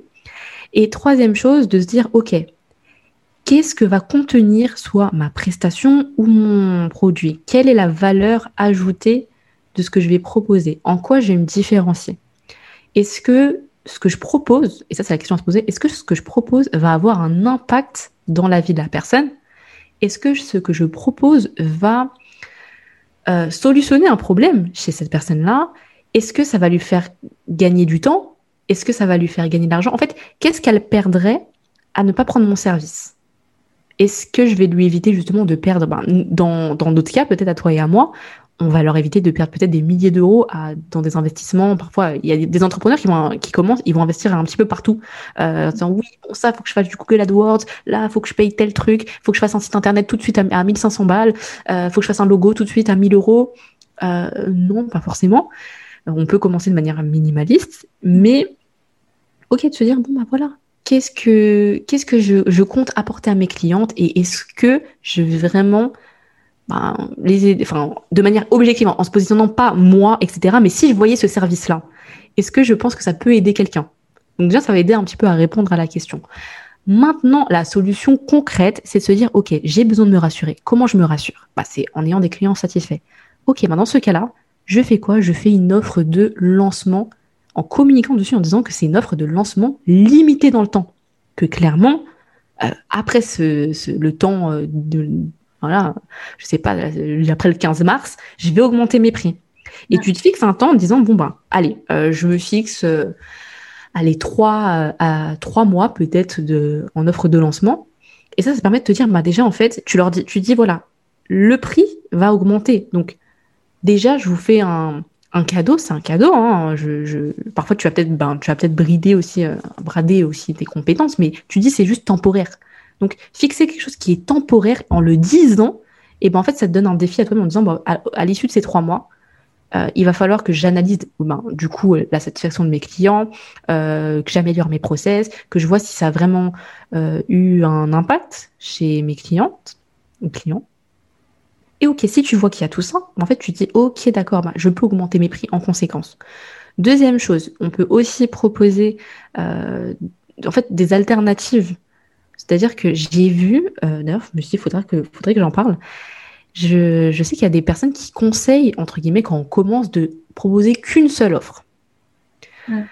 Bon, on va dire c'est différentes écoles. Moi, je suis pas de l'école qui dirait de proposer qu'une seule offre parce que ta seule offre, elle peut ne pas correspondre euh, à tout le monde. Et c'est dommage de se priver d'autres sources de revenus. Donc, de proposer des choses qui sont peut-être du consulting, par exemple, enfin des, des séances horaires, ah, ça prend, ça paye pas de mine. Enfin, je veux dire, c'est un accompagnement, par exemple, sur 3, 4 mois, 5, 6 mois, oui, c'est un engagement, c'est un véritablement un gros un, un, coût, un investissement, on, le sait, mais derrière, il y a du travail. mais se dire, bon, ok, je vais proposer quelque chose qui fait qu'en fait, les gens ne sont pas forcément engagés et ça leur permet de, de voir, de tester, de voir ma, manière de fonctionner, etc. Et pareil, en fait, ça laisse aux gens la liberté de se dire, bon, ben, j'ai pas l'argent pour prendre un programme d'accompagnement, ok, bah, je vais prendre du consulting. Ou euh, je propose un service, donc je, propose une vente, de la vente de vêtements, j'ai pas assez d'argent pour me payer ce manteau-là, bon, bah, c'est pas grave, la veste, elle est un peu du même style, euh, elle est moins chère, bon, bah, je, vais le prendre. Donc, propose des alternatives comme ça. Et je dirais ensuite de, euh, en fait, de penser ah oui ça et ça bon, ah je, c'est normal de pas y penser, de se dire que on sera toujours le trop cher de quelqu'un. Donc ça c'est une phrase, il peut se dire c'est une phrase bateau, mais c'est une phrase qui est réelle en fait. C'est-à-dire que même tu vas vendre un logo à 35 euros, il y aura toujours des gens qui vont dire, hé, ton prix il est cher. voilà. Donc si tu vas te baser que sur le ressenti des gens, tu fais rien. Donc, il faut vraiment se dire, bah, déjà, en amont, bien évidemment, base, définir sa cible, à qui on veut s'adresser. Et moi, je dis toujours, donc oui, il faut définir son client idéal, mais faites aussi le client non idéal. Pensez à lui. Ah, il faut, on va le rencontrer, ce client-là, c'est sûr. Ah, vrai on va le rencontrer. Donc ça, c'est un exercice pour moi qui doit faire partie de, de la stratégie marketing, de se dire, OK, c'est bien, j'ai mon, mon avatar client, j'ai mon persona ou client idéal, hein, peu importe comment on l'appelle, mais faisons aussi un portrait de ce client non idéal. Qui est-ce que je ne veux, quel comportement je ne veux pas chez un client et, euh, et ça, je l'ai vraiment, bah après, vraiment, mon expérience à l'agence, ça, ça m'a tellement, tellement servi parce que même quand tu avais des clients parfois qui voulaient vraiment le, qui prenaient des, offres les moins chères possibles, les moins chères possibles, les moins chères possibles. Donc toi, tu essaies de les arranger au maximum en disant, bon, voilà, vous n'avez pas le budget pour prendre euh, telle prestation, euh, bah, il va falloir du coup faire des concessions, donc peut-être un, prendre un nombre d'étoiles moins important, etc. Ce qui n'empêche qu'on va prendre des hôtels propres, hein, bien évidemment. Et en fait, c'est les clients les plus exigeants. C'est-à-dire que ensuite, on arrive sur place, mais c'est grave. J'allais dire, c'est les clients les plus toxiques au final. Mais eh, c'est vraiment le mot. C'est vraiment le mot. Les plus toxiques. Oui, je comprends pas. Euh, pourquoi Donc, tu as payé un séjour 500 euh, euros. Euh, non, mais pourquoi il n'y a pas ça? Pourquoi il n'y a pas ci? Et ça t'appelle toutes les deux secondes. Et tu vois à côté tes clients qui ont payé 5-6 000 euros. Oui, on vous remercie. Merci pour la qualité de, vos services, etc. on vous recommande. Et là, tu dis non, mais attends. Oh. Il y a un problème. Il y a un problème. Et ça m'a convaincu en fait de ne plus jamais proposer du bas de gamme. C'est là que je suis allergique aujourd'hui à tout ce qui est euh, cheap, bas de gamme, mauvaise qualité, parce que ça attire des clients qui euh, qui sont pas, enfin, qui sont exigeants, ouais, qui sont exigeants, mais en fait ils veulent le beurre, l'argent du beurre. Et je vais pas mentionner la troisième chose, mais je pense très fort. voilà. Non, mais c'est vrai, je suis d'accord avec toi. Et en règle générale, quand il y a un prix bas, psychologiquement, on se dit cette personne, c'est une amatrice. Donc, euh, c'est une amatrice ou bien c'est pas de la qualité. Et les gens, ils vont payer soit par curiosité, soit pour tester, soit pour voir. Alors que quand tu fixes un vrai prix, un prix vraiment qui est euh, qui correspond vraiment à la juste valeur de ton offre et de ton service, bah, tu vas avoir des personnes vraiment investies parce qu'elles ont investi. C'est le, c'est vraiment le terme, l'investissement. Et puisque ces personnes ont investi sur elles elles ont investi dans de la formation, bah, ça va être des personnes qui vont te poser des vraies questions, qui vont demander un vrai, un vrai accompagnement, qui vont être, qui vont être vraiment déterminés dans leur projet, qui vont, euh, et qui, et qui vont avoir des résultats derrière. Et nous, c'est ce qu'on veut, tu vois, en tant qu'accompagnatrice. Nous, ce qu'on veut, c'est que derrière nos côtiers ou nos clientes, elles ont des résultats. Bah oui. Et si tu fais des prix trop bas, comme tu as dit, au final, on aura des personnes qui vont être là juste pour être là parce qu'elles ont payé, allez, euh, 20 euros la consultation, mm. mais derrière, elles n'auront pas de résultat. Et derrière, nous, ça ne nous intéresse pas. Et c'est comme ça que moi, j'ai commencé à changer ma mentalité. Parce que je me suis dit, moi, ça ne m'intéresse pas de faire du chiffre et derrière, euh, voir des personnes qui n'ont pas de résultats. Mm. Moi, c'est pas ça que je veux. Moi, je veux voir des femmes qui ont des résultats derrière. Et pour mm. qu'elles ont des résultats, je veux qu'elles investissent en elles-mêmes. Et ça, c'est super important. C'est ça. Et vraiment de se dire, alors après, à contrario, je ne dis pas non plus qu'il faut fixer ses prix trop parce que c'est vrai que, d'ailleurs, je me suis dit, il faut, faut, aussi que j'en parle parce que ah, je, je dis qu'il faut pas fixer ses prix trop bas, mais il faut pas fixer non plus ses prix trop haut par rapport à la valeur de son produit et de son offre. Parce que c'est un risque que la personne se dise ensuite, qu'elle soit déçue en se disant, mais en fait, c'est trop cher pour ce que c'est. Mm. Et, euh, Et ça, c'est aussi c'est très dangereux parce que ben ça a un impact sur l'image de marque, hein, clairement. Et tu as l'impression de tu te sens un peu floué en fait, comme si on t'a arnaqué. Ouais, clairement, tu te sens arnaqué parce que tu dis mais attends, elle propose, moi j'ai payé parce que j'attends ça, elle a promis ça, etc. Et au final, c'était un peu que du vent. Donc il faut ce juste milieu, un juste équilibre entre ne pas avoir un prix trop bas. Donc l'objectif c'est d'être rentable. Hein. C'est-à-dire qu'il y en a qui parfois ils fixent leur prix, mais en fait ils perdent de l'argent. À quoi bon À quoi bon On n'est pas là pour perdre de l'argent. Donc ça et des prix trop hauts qui qui sont pas forcément justifiés par rapport à la valeur du service ou du produit et, euh, et qui peuvent justement bah, donner un sentiment de déception aux clients. Et, et je parle pas des clients, il y a des clients parfois qui se plaignent un peu pour tout et pour rien, mais aussi il y a des clients qui se plaignent à titre légitime. il faut savoir entendre ces clients-là, les écouter et, euh, et, ajuster en fait son offre en fait en fonction de ce qu'on est. C'est-à-dire que parfois, au bout d'un moment, si t'as pas les compétences, euh, par exemple, je sais pas, j'ai pas 10 ans d'expérience, je vais pas mettre mes prix euh, à du 3 à 4 000 euros comme quelqu'un qui a 10 ans d'expérience parce que oui, je suis peut-être compétente, mais il y a en fait, voilà, il y a un prix. J'ai pas envie qu'en tout cas, bah, quelqu'un se dise, bah, imaginons la personne, elle va prendre un service chez moi qui a pas 10 ans d'expérience et, et qui a, plus tard va prendre quelqu'un qui a, enfin, le même prix chez quelqu'un qui a plus d'expérience, elle va forcément comparer en se disant, eh, mais en fait, c'était nul ce que j'ai eu chez l'autre, tu vois. c'était de l'arnaque. C'est de l'arnaque. Et honnêtement, c'est pas ce que je conseille. C'est-à-dire qu'il y a des gens, ils sont un peu en one shot, en fait. Ils se disent, moi, je m'en fous parce qu'en fait, je veux que mes clients, ils vont acheter qu'une fois et après, c'est terminé.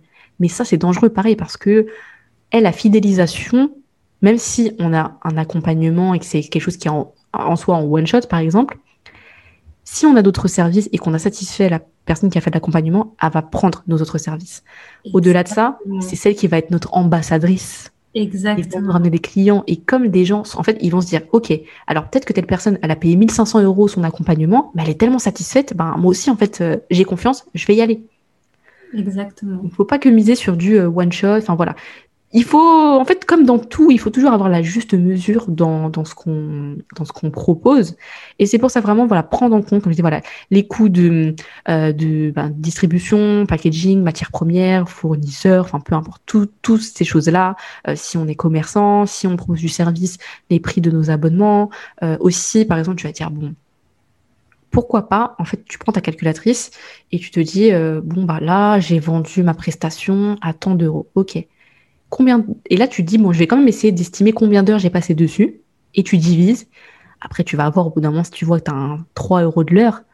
Euh, bon, il y a un problème quelque part. 3 euh, euros de l'heure sans enlever les charges. Hein. ah oui.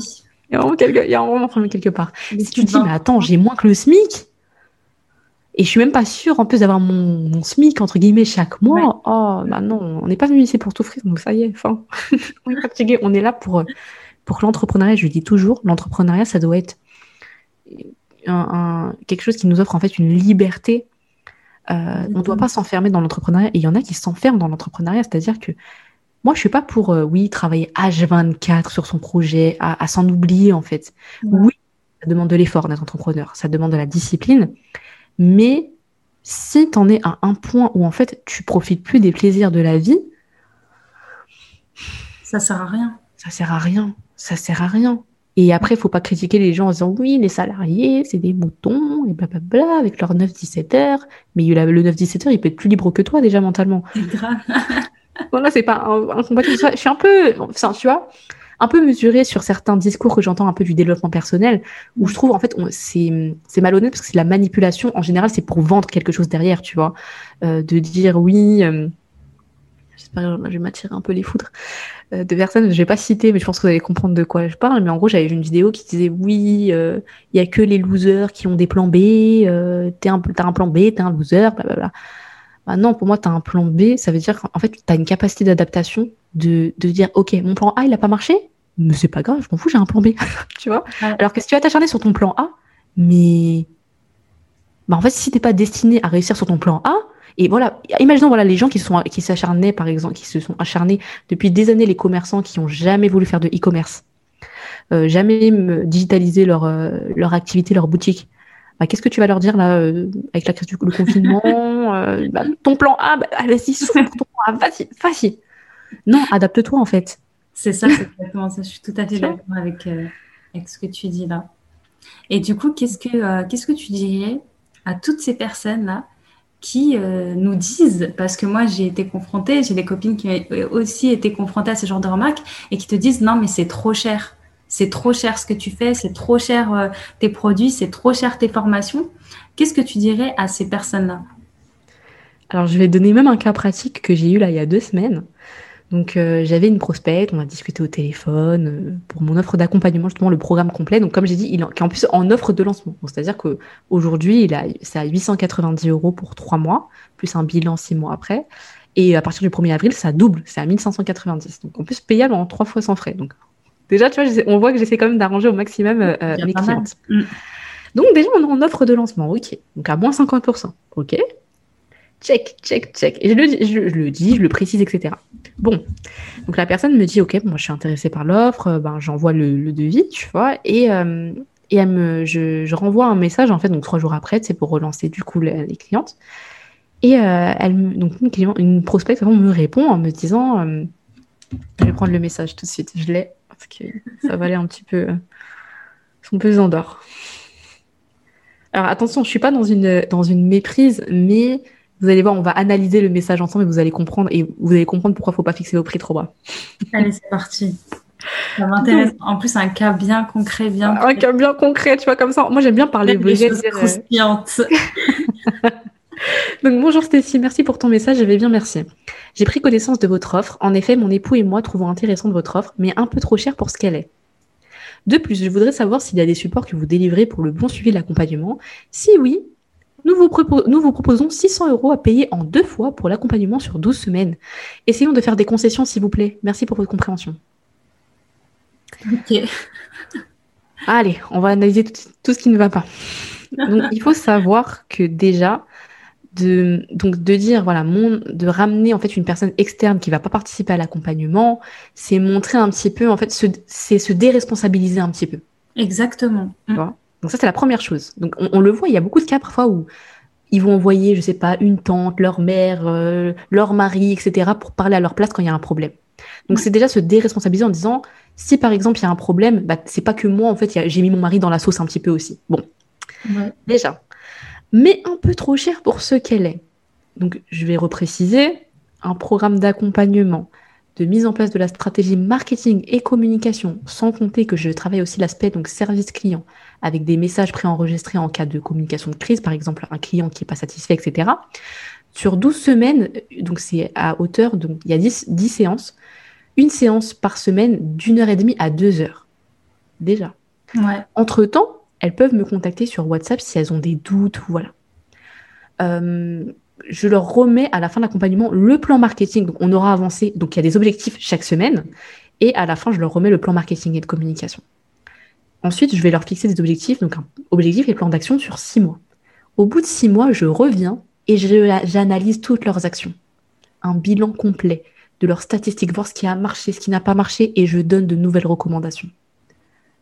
Donc déjà, c'est déjà, c'est déjà pas mal et c'est pas cher pour ce que c'est. C'est pas cher. C'est pas cher pour ce que c'est. Tu factures beaucoup plus cher pour encore moins de. exactement, exactement. Donc là, en fait, c'était mon offre de lancement et parce que comme toi, j'avais besoin.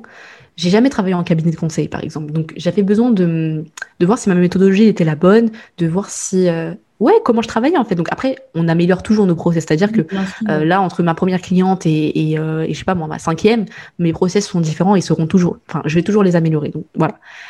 Mais j'avais besoin de me rassurer. Et quand j'ai vu la satisfaction de. j'ai Par exemple, j'ai une cliente qui a eu des, des personnes qui, qui avaient 15 ans d'expérience qui l'ont accompagnée avant. Et elle m'a dit Stécie, ce que tu m'as apporté, c'est ce que d'autres personnes qui ont beaucoup plus d'expérience que toi ne m'ont jamais apporté. Elle est là, ta valeur ajoutée. Tu vois, et je me suis et en fait, avec justement ce respect de l'identité, etc., le fait que je, je, leur permets de se réapproprier les notions du marketing. Je suis pas en mode oui, tu dois faire ça parce qu'il y a que ça qui marche. Non, je, on va se réapproprier ensemble et on va travailler ensemble pour faire en sorte que ça corresponde à ta vision, tes valeurs. Donc, quand elle m'a dit ça, je me suis dit, ah ouais, elle a été accompagnée comme par des personnes qui ont parfois 15 ans d'expérience et elle me dit ça. Donc, voilà, je vais pas insulter son intelligence, tu vois. Ce serait insulter son intelligence que de dire non, mais t'as mal vu. non, mais vrai, tu t'es trompé. Je sais, il faut respecter. Mais en fait, respecte que tu estimes tes clients. Et en plus, moi, mes clients, franchement, je les trouve hyper inspirantes et motivantes, tu vois. Et, euh, et je suis pas là dans, dans, dans un état d'esprit, je vous accompagne, je vais dominer. Non, en fait, je leur dis, hey, vous-même, vous m'inspirez, en fait. Vous m'inspirez, vous, vous avez, c'est motivante. Et hum, quand ces femmes-là me disent ça, je me dis, non, franchement, Stécie, tu dois respecter les gens. Et si des gens te disent ça, c'est qu'en fait, il y a une, eh ben, as une valeur ajoutée, justement, et que, et voilà. Et elle m'a dit, elle m'a dit carrément, elle m'a dit, moi, j'ai payé des offres, mais beaucoup plus cher que ça. Elle me dit, et clairement, elle me dit, quand je vois tes prix, mais ça vaut, elle me dit, mais je, elle dit ce que ça m'apporte, je peux même pas t'expliquer, je peux même pas le chiffrer, tu vois. Je dis, bon, je vais pas, je vais pas mettre en accompagnement à 4000 et tout, tu vois. Mais je, ça m'a vraiment convaincu. Hein? Pourquoi pas un jour, tu vois, mais pour l'instant, on va dire, je me dis, bon, euh, je, je, plus ou moins, je, je débute, entre guillemets, en tant que, que, que véritable consultante, si je puis dire, même si j'ai de l'expérience dans, dans, dans, dans domaine, parce que j'ai été quand même bras droit de, de, de mon patron, j'ai eu d'autres expériences, mais voilà. Mais je, je me suis dit, ben en fait, j'avais fixé déjà une offre de lancement avant même d'avoir mes clientes. Hein. Je me suis dit, Stécie, quand même, faut pas déconner. Euh, euh, voilà, faut quand même être cohérent par rapport au prix du marché, tu vois. J'avais pas envie de saboter de et je me suis dit ça va attirer aussi un peu n'importe qui d'avoir des prix trop bas. Donc euh, non merci, je dis moi je veux des clients. tu seras super démotivé parce que imagine euh, tu fixes ton prix à aller 300 euros ou 500 euros l'accompagnement. Toi derrière tu vas pas être dans le même mood que si tu as facturé à ta juste valeur parce que tu vas être là, tu vas faire ton minimum, tu vas dire bon ça mérite pas trop. Euh, Enfin, ça, dans ça mérite pas trop, je vais donner le minimum, mais voilà, je vais pas être à mon mm. maximum. Tu vois, Alors que quand tu, ouais, tu chiffres, oh, en fait, tu dis, je peux pas, je peux pas, euh, bah, c'est de la, enfin, je peux pas arnaquer mon client, entre guillemets. Tu, en fait, c'est comme si tu as un devoir, as une responsabilité qui est énorme. Et tu mm. dis, mais en fait, faut vraiment que je fasse les choses jusqu'au bout. Donc voilà, on va dire, bon, donc, sont un peu trop chers pour ce qu'elle est. Bon, allez. Ok. Donc euh, ensuite, bon voilà, veut savoir si je délivre des supports d'accompagnement, etc. Et ensuite, le fait de fixer son propre prix, en mode, hé, je, te propose ça, et essayons de faire des concessions. Bon. Et ça, c'est pour ça que je te dis, je suis experte en contre-négociation. Donc, je vais vous dire ce que je lui ai répondu et qui pourra du coup être un cas pratique euh, sur euh, bah, comment répondre. Et, et même, c'est-à-dire que même si vous n'êtes pas confiante sur votre offre, et sachez-le, sachez-le, la personne que vous avez en face de vous, elle attend la moindre faille pour vous tordre. Exactement. C'est toujours ça. On analyse, on, voilà, on va voir, on va se dire, ok, euh, la personne elle a l'air gentille, bah, je vais en profiter et c'est là où je vais négocier, etc. Bon. Ouais. Il y a des gens qui tentent, mais il y a des gens après, ils voient vite que tu peux pas tenter longtemps. Donc ça, c'est ce que mon expérience précédente m'a appris, c'est ça, c'est que, ok, euh, ben, tu des clients qui vont essayer de, négocier. Et en fait, moi, je me suis toujours dit, en fait, je pense que c'est après, c'est aussi un peu d'orgueil de ma part, tu vois, j'ai pas à mentir. Je pense qu'il y a de l'orgueil de ma part de, eh non, mais genre, euh, en fait, mais tu veux quoi, tu vois? Donc, en fait, ce qui fait que je savais la, je me disais bon bah voilà, je regardais ce qui se faisait chez les autres. Et en fait, quand j'ai vu que non, bah justement, je peux pas être en dessous. Donc en fait, c'est d'être de, même si t'es pas sûr au fond de toi, t'es pas vraiment sûr que à 100% que ce que tu délivres, euh, voilà, ça, ça, voilà, t'as besoin de te, prouver des choses à toi-même. Et ben même dans ce cas-là, il faut avoir l'assurance devant ton client de dire, écoute, mon offre, je propose ça, ça, ça, ça, ça. Et moi, ce que je fais, à la base, en fait, je, le faisais assez naturellement. Et en fait, j'ai vu que finalement, c'était une technique. J'envoie les gens chez des concurrents. En fait, je leur dis, bah, écoutez, si mon offre vous convient pas, vous pouvez voir du côté de telle personne. Ou vous pouvez voir, par exemple, je lui dis, bah, vous pouvez voir euh, un accompagnement en groupe. Ce sera moins cher que l'accompagnement en groupe. une bonne idée. Je suis en train de prendre des notes là. mais en fait, le proposer des alternatives comme ça. Et il y a, en fait, il y a deux, deux, deux choses. Soit la personne elle va se dire bon bah ok bah elle m'a conseillé, bah, je vais aller voir de ce côté-là, mais elle peut garder en tête aussi ben elle m'a conseillé. En fait, elle n'est pas près de son argent. Elle m'a conseillé, donc en fait, ils peuvent garder une bonne image et ensuite conseiller d'autres personnes à venir vers toi. Moi, j'ai déjà eu des, cas comme ça avec des clients. Deuxième chose, elle peut se dire, ouh là là, il y a un problème. Là, si la personne elle est aussi sûre d'elle au point qu'elle me refuse, c'est que je suis en train de louper quelque chose là. et c'est vrai que c'est une bonne idée. Hein. C'est une bonne, voilà, tu vois. Et j'ai déjà gagné des clients comme ça. Et quand je, c'est-à-dire, on, on, a peur parce qu'en fait, on se dit non, je vais perdre la personne en, en, en, étant ferme sur mes prix. Et non, non, non, non. Pas, alors, vous pouvez en perdre, mais moi, je dis, si vous en perdez, c'est que c'était pas votre client idéal. Maintenant. Exactement. Vous avez quoi, justement, vous avez quoi à perdre? Parce que, en fait, il faut se dire un truc, les clients qui vont justement mettre les choses au rabais, et je vais vous dire encore voilà autre chose, sont les clients qui non seulement sont les plus exigeants, mais aussi ceux qui vous font perdre le plus d'argent. Et je vais développer. Et de temps aussi. Et de temps mais l'argent dans le sens où, ok, tu lui as fait, une, as fait un prix bas pour lui, etc. Mais lui, il va, donc, ça, il va essayer de trouver la moindre faille. En fait, c'est un des clients qui sont énergivores, ils vont trouver la moindre faille et ensuite il va vouloir que tu le rembourses euh, ou que tu lui fasses encore un prix sur quelque chose parce qu'il n'était pas satisfait à 100% de la formation. Euh, donc, c'est des clients qui, en plus, te font perdre de manière très concrète de l'argent et le temps que tu vas passer sur ton client au rabais, c'est un temps que tu vas pas passer sur un client qui te respecte et qui estime ton offre. Exactement, ouais.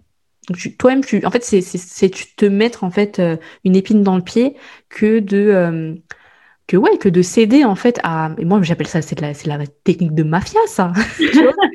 Au moment, tu vois, genre en plus de, c'est un peu la manipulation de dire par exemple, elle est un peu trop chère par rapport à ce qu'elle est. Mais il faut savoir un truc. Donc voilà, moi ce que je lui ai répondu, comme je dis, donc je lui ai dit euh, bonjour un tel, merci beaucoup pour votre réponse. Au vu du travail fourni, de mon expertise et de la satisfaction de mes clientes concernant un accompagnement individuel et sur mesure, qui est en promotion justement jusqu'au 31 mars à 890 au lieu de 1590 euros, je ne serai en mesure de baisser davantage. Je vous invite à regarder du côté des accompagnements en groupe. Peut-être trouverez-vous une offre qui vous correspond davantage, comme les accompagnements de groupe sont en général moins coûteux qu'en individuel. Merci encore d'avoir pris le temps de m'informer de votre réponse. Je vous souhaite le meilleur du monde pour vous et votre business. Si vous voulez réserver des choses donc sans engagement, bah, je propose des séances de consulting. Euh, voilà, ça peut aider. C'est pas un programme d'accompagnement, mais ça peut aider. Voilà. Nickel, parfait. Est-ce que vous voulez que je vous dise ce qu'elle m'a répondu? Oui, on veut la suite. Comment faire le paiement, s'il vous plaît? Ah Voilà. Ah, j'adore le retournement de situation. Tu vois, et... Je ne pensais pas. Et, et, donc, je suis fan. Et c'est un cas, c'est pour ça que j'ai vraiment voulu là parler de manière concrète. J'ai pas honte d'en parler parce que parfois on peut, en fait, on, a du mal à se figurer, à se représenter un petit peu comment faire, etc. Bon bah là, vous avez vu, je vous ai fait un petit peu voilà euh, son son message, ma réponse et, euh, et sa réponse. Donc, mais franchement, c'est mais c'est génial là ce que tu montres. Ça montre que euh, comme tu as dit au début du, du, podcast, la négociation, ça fait partie du jeu. Ça fait partie du pas quelque chose de mal, c'est pas quelque chose de mauvais ça mm. fait partie de, bah, de, du business, tout simplement. Il faut prendre la distance avec, en fait. Faut se dire qu'en fait, faut prendre la distance avec et se dire, en fait, il y a mon business, il y a moi, mais il faut que je prenne du recul. Et euh, il y a que comme ça qu'en fait, on va commencer à se dire, OK, bah, c'est un petit, c'est un jeu, en fait, c'est normal. Exactement. C'est exactement ça. C'est un jeu. Et comme tout jeu, bah, ça s'apprend. Il faut apprendre les codes de la négociation. Comment apprendre à négocier, comment apprendre à être ferme sur ses offres. Et ça, c'est super important. Et euh, bah, ce que tu nous as montré, euh, franchement, je suis super fan. Ce cas concret, il est trop intéressant. Comme quoi, quelquefois, euh, quand vous êtes sûr de vous, quand vous êtes sûr de votre offre, sûr de la valeur que vous pouvez apporter à votre client, ne baissez pas vos prix. Vraiment, ne baissez pas vos prix parce que sinon, ça va vous faire du mal à vous. Et comme j'ai dit tout à l'heure, vous allez être démotivé et ça va rendre service à personne, ni à votre client à qui vous avez baissé le prix parce que voilà, il va être encore plus euh, pointueux, comme tu as dit, il va chercher euh, les petites pailles à chaque fois. Ça va pas rendre service à vos autres clients qui ont mm. vraiment payé le vrai prix parce que vous serez pas disponible pour eux et ça va pas rendre service à vous-même parce que vous allez pas euh, fixer, enfin vous allez fixer vos prix, enfin ils seront pas en fait à, en fonction de votre juste valeur. Donc mm. merci pour cette leçon super super intéressante et pertinente, j'adore. J'espère que ça va aider vraiment et, et, et, se dire que voilà, en fait, et je dirais même, même si on n'est pas sûr de soi, euh, c'est-à-dire que, tu sais, moi, une fois, j'avais une de mes mentorées, donc euh, c'était, elle était toute jeune et toute, moi, j'avais trop mime, c'est trop mime, c'est trop mignonne. Et, euh, et en fait, elle, elle avait pas du tout confiance en elle et elle me dit, non, mais Stécie, elle me dit, euh, mais comment tu fais toi pour avoir confiance en toi? Je lui dis, mais qui te dit j'ai confiance en moi? Qui te dit? Que j'ai confiance en moi? Et euh, après, je disais, au bout après, il y a aussi, et c'est là les, traits de caractère rentrent en compte, comme je disais, j'ai un petit côté un peu orgueilleux. Euh, en fait, je respecte beaucoup les gens, et c'est pour ça que je, j'estime que je respecte tellement les gens que quand on ne, on n'a pas le même comportement que moi j'ai envers les gens, et ben en fait, je le prends, enfin, je le prends mal. Et je me dis, ouais, mais non, en fait, moi, je, comme j'ai dit, par exemple, je négocie pas, tu vois, je ne négocie pas. Donc, par principe, euh, après, ça dépend, tu sais, j'ai déjà eu, euh, c'est-à-dire que euh, quand j'étais en fait euh, en agence, mais ça dépend aussi de la manière. Donc, par exemple, si je voyais que je pouvais un peu arranger sur le prix, ou en fait, ce que je faisais, sinon, c'est que j'offrais un cadeau, en fait, un cadeau, c'est-à-dire qu'une prestation surprise. tu vois, donc, ça dépend. Attention, ça, c'est des, des clients vraiment de bon cœur, de bonne foi et, des clients des perles en fait, tu vois. Donc je et quand c'était des clients mais juste impolis et tout, hey, bah pardon, ce que je fais, j'augmentais même le prix. Je dis au bout d'un moment, tu vas m'apporter des problèmes, j'augmente le prix. tu vois euh, et, c'est aussi pour voir, bah, par exemple, dans le tourisme. j'entends des cas, oui, non, non, les agences, elles arnaquent, ça. Donc vraiment, déjà, si je n'ouvre pas d'agence de voyage, c'est clairement parce que, hey, c'est trop de problèmes. C'est-à-dire que euh, les agences qui arnaquent, euh, il y en a, mais c'est minime par rapport à la quantité d'agences qu'il y a en France. Parce que la réglementation du tourisme fait que, au contraire, les agences, elles perdent parfois beaucoup d'argent pour les clients. Euh, donc, moi, ce que je voyais, c'est que je, et c'est ce qui a aussi, je pense, aidé, c'est que je voyais aussi la quantité de travail fourni, etc. Et, je me disais, ouais, mais non, moi, je donne le meilleur pour que les clients ils aient la qualité. C'est-à-dire que je suis, en fait, je suis beaucoup plus exigeante pour mes clients que je le suis pour moi. Euh, c'est-à-dire que même moi, par exemple, allez, je prends une formation ou un accompagnement, et je te jure, je vais être beaucoup moins exigeante que ce que je suis pour mes clients. C'est-à-dire, eh, pour mes clients, je le. Mais, mais, mais en fait, je leur dis, et, je leur dit toujours d'ailleurs, je leur dis, je fixe en fait en général pour le programme d'accompagnement une période d'essai d'un mois. Pourquoi? Ah oui, bah attendez, je vais revenir encore une fois sur la technique, donc ce que le message précédent. Il faut savoir un truc, c'est que quand un client a perdu la négociation, un client qui a perdu la négociation, bah, il n'aime pas ça, forcément. Donc, il va chercher la petite bête un peu partout. Et là, en fait, il faut aussi savoir se protéger euh, de manière intelligente. C'est-à-dire que quand moi, j'ai capté tout ça, je me suis dit, bon, là, elle a perdu la négociation, elle prend avec moi. Ce qui veut dire que elle va m'attendre au tournant en se disant ouais mais non euh, euh, bah, vu qu'elle m'a dit que c'était trop cher pour ce que c'était elle va m'attendre au tournant. Donc ce que j'ai fait c'est quoi? C'est que pour me protéger j'ai fixé en fait une période d'essai d'un mois en disant on fait donc il y a quatre séances d'accompagnement qui sont prévues on fait notre premier mois. À l'issue des quatre des quatre euh, séances si tu ne te plais plus avec moi tu te plais pas. Enfin tu vois c'est important le feeling aussi avec les personnes qu'on moi je leur dis si vous me sentez pas vous me prenez pas. Tu vois en fait je leur dis très clairement ton intuition a te dit de pas aller avec moi, tu vas pas avec moi. Te force pas.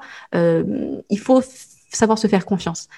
Mm. Et donc, euh, j'ai fixé la période d'essai d'un mois, mais pourquoi? Parce que, attends, si on fait les trois mois et qu'à la fin, elle me dit non, je n'étais pas satisfaite, alors je me dis non, non, non, je peux pas me mettre dans des problèmes comme ça. Donc, une période d'essai d'un mois, ce qui fait qu'en fait, elle a la liberté de partir si elle le veut. Et moi, ça me ramène moins de problèmes parce qu'en fait, euh, des clients comme ça, comme je dis, qui ont perdu la négociation, c'est des clients qui, justement, si t'es pas à la hauteur de ce que ce qu'ils veulent, tu vois, ils vont te salir partout. C'est vrai. Donc, il faut voilà penser en fait un petit peu à tous ces aspects comment je peux me protéger. Donc d'ailleurs les euh, sur la question des prix pardon pensez également au contrat. Au contrat de un contrat enfin un, donc euh, en prestation de service le devis fait, fait office de contrat. Mais pensez à, à, vous protéger en fait juridiquement parce que je peux vous dire et c'est pour ça même des personnes qui ne sont pas déclarées, moi je leur dis, vous prenez trop de risques, les dénonciations ça va trop vite. Je le dis, je le répéterai jusqu'à jusqu'à ah, jusqu'à. Ouais. Ça va trop vite. Donc il faut se protéger juridiquement et par un contrat dire clairement voilà ce que comprend l'offre. Euh, moi je dis mes engagements etc. Ce qui fait que si j'ai pas respecté mes engagements, je dois rendre des comptes. J'estime que je dois rendre des comptes à la cliente. Tu vois. Mm. il faut vraiment poser les choses, clarifier les choses et euh, les clients de toute manière, ils voient ensuite votre sérieux et ils se disent ok bon ben allons-y, c'est parti. Donc voilà, j'espère qu'en tout cas ça, ça a aidé et voilà. Bah, merci beaucoup pour tous ces euh, conseils. Stécie, merci pour euh, ta bonne humeur. Merci pour tout ça. Franchement, j'ai adoré. Moi, j'ai pris plein de notes. Là, je suis prête.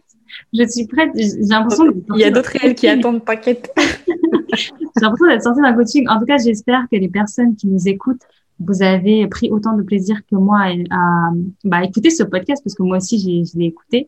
Et j'espère que vous avez pris des notes, que maintenant vous êtes déterminés à fixer des prix en fonction de votre C'est terminé. Il ne faut plus se brader. Nous sommes pas au marché. C'est terminé tout ça. Donc, il faut mm. vraiment, vraiment apprendre à fixer des prix. Ça aussi, ça s'apprend. Et si vous avez besoin d'un coaching, vous pouvez bah, bénéficier d'un coaching. Euh, je ne sais pas si Stécie, tu proposes ce type de coaching, mais euh, mm, oui, sur les prix, bah, ça va être plus en, en... Après, ça dépend finalement de l'objectif de la personne, s'il faut tout revoir dès la base, etc. Mais, euh, mais ouais, en consulting et tout, carrément, hein. on, on, voit ça ensemble et avec plaisir en tout cas. voilà, si vous avez besoin d'un coaching, vous pouvez vous tourner chez Stécie qui pourra vous aider ou bien vous tourner vers moi. J'ai un mm. coaching business aussi et je pourrais aussi vous aider sur des points précis.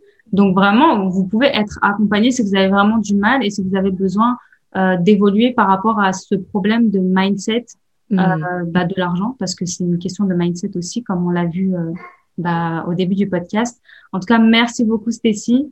Merci pour ce podcast de qualité et j'étais ravie, mais vraiment ravie de le faire avec toi. Et j'espère qu'on aura l'occasion de faire d'autres euh, lives ensemble. Ouais, bah oui. Ensemble. Carrément. Euh, mm. Bah, du coup, ouais, merci. Bah, déjà, le podcast, hein, ça, c'est la vie. Hein. c'est la vie, les podcasts. Et euh, du coup, tu sais que c'est mon, bah, mon, premier podcast en tant qu'invité.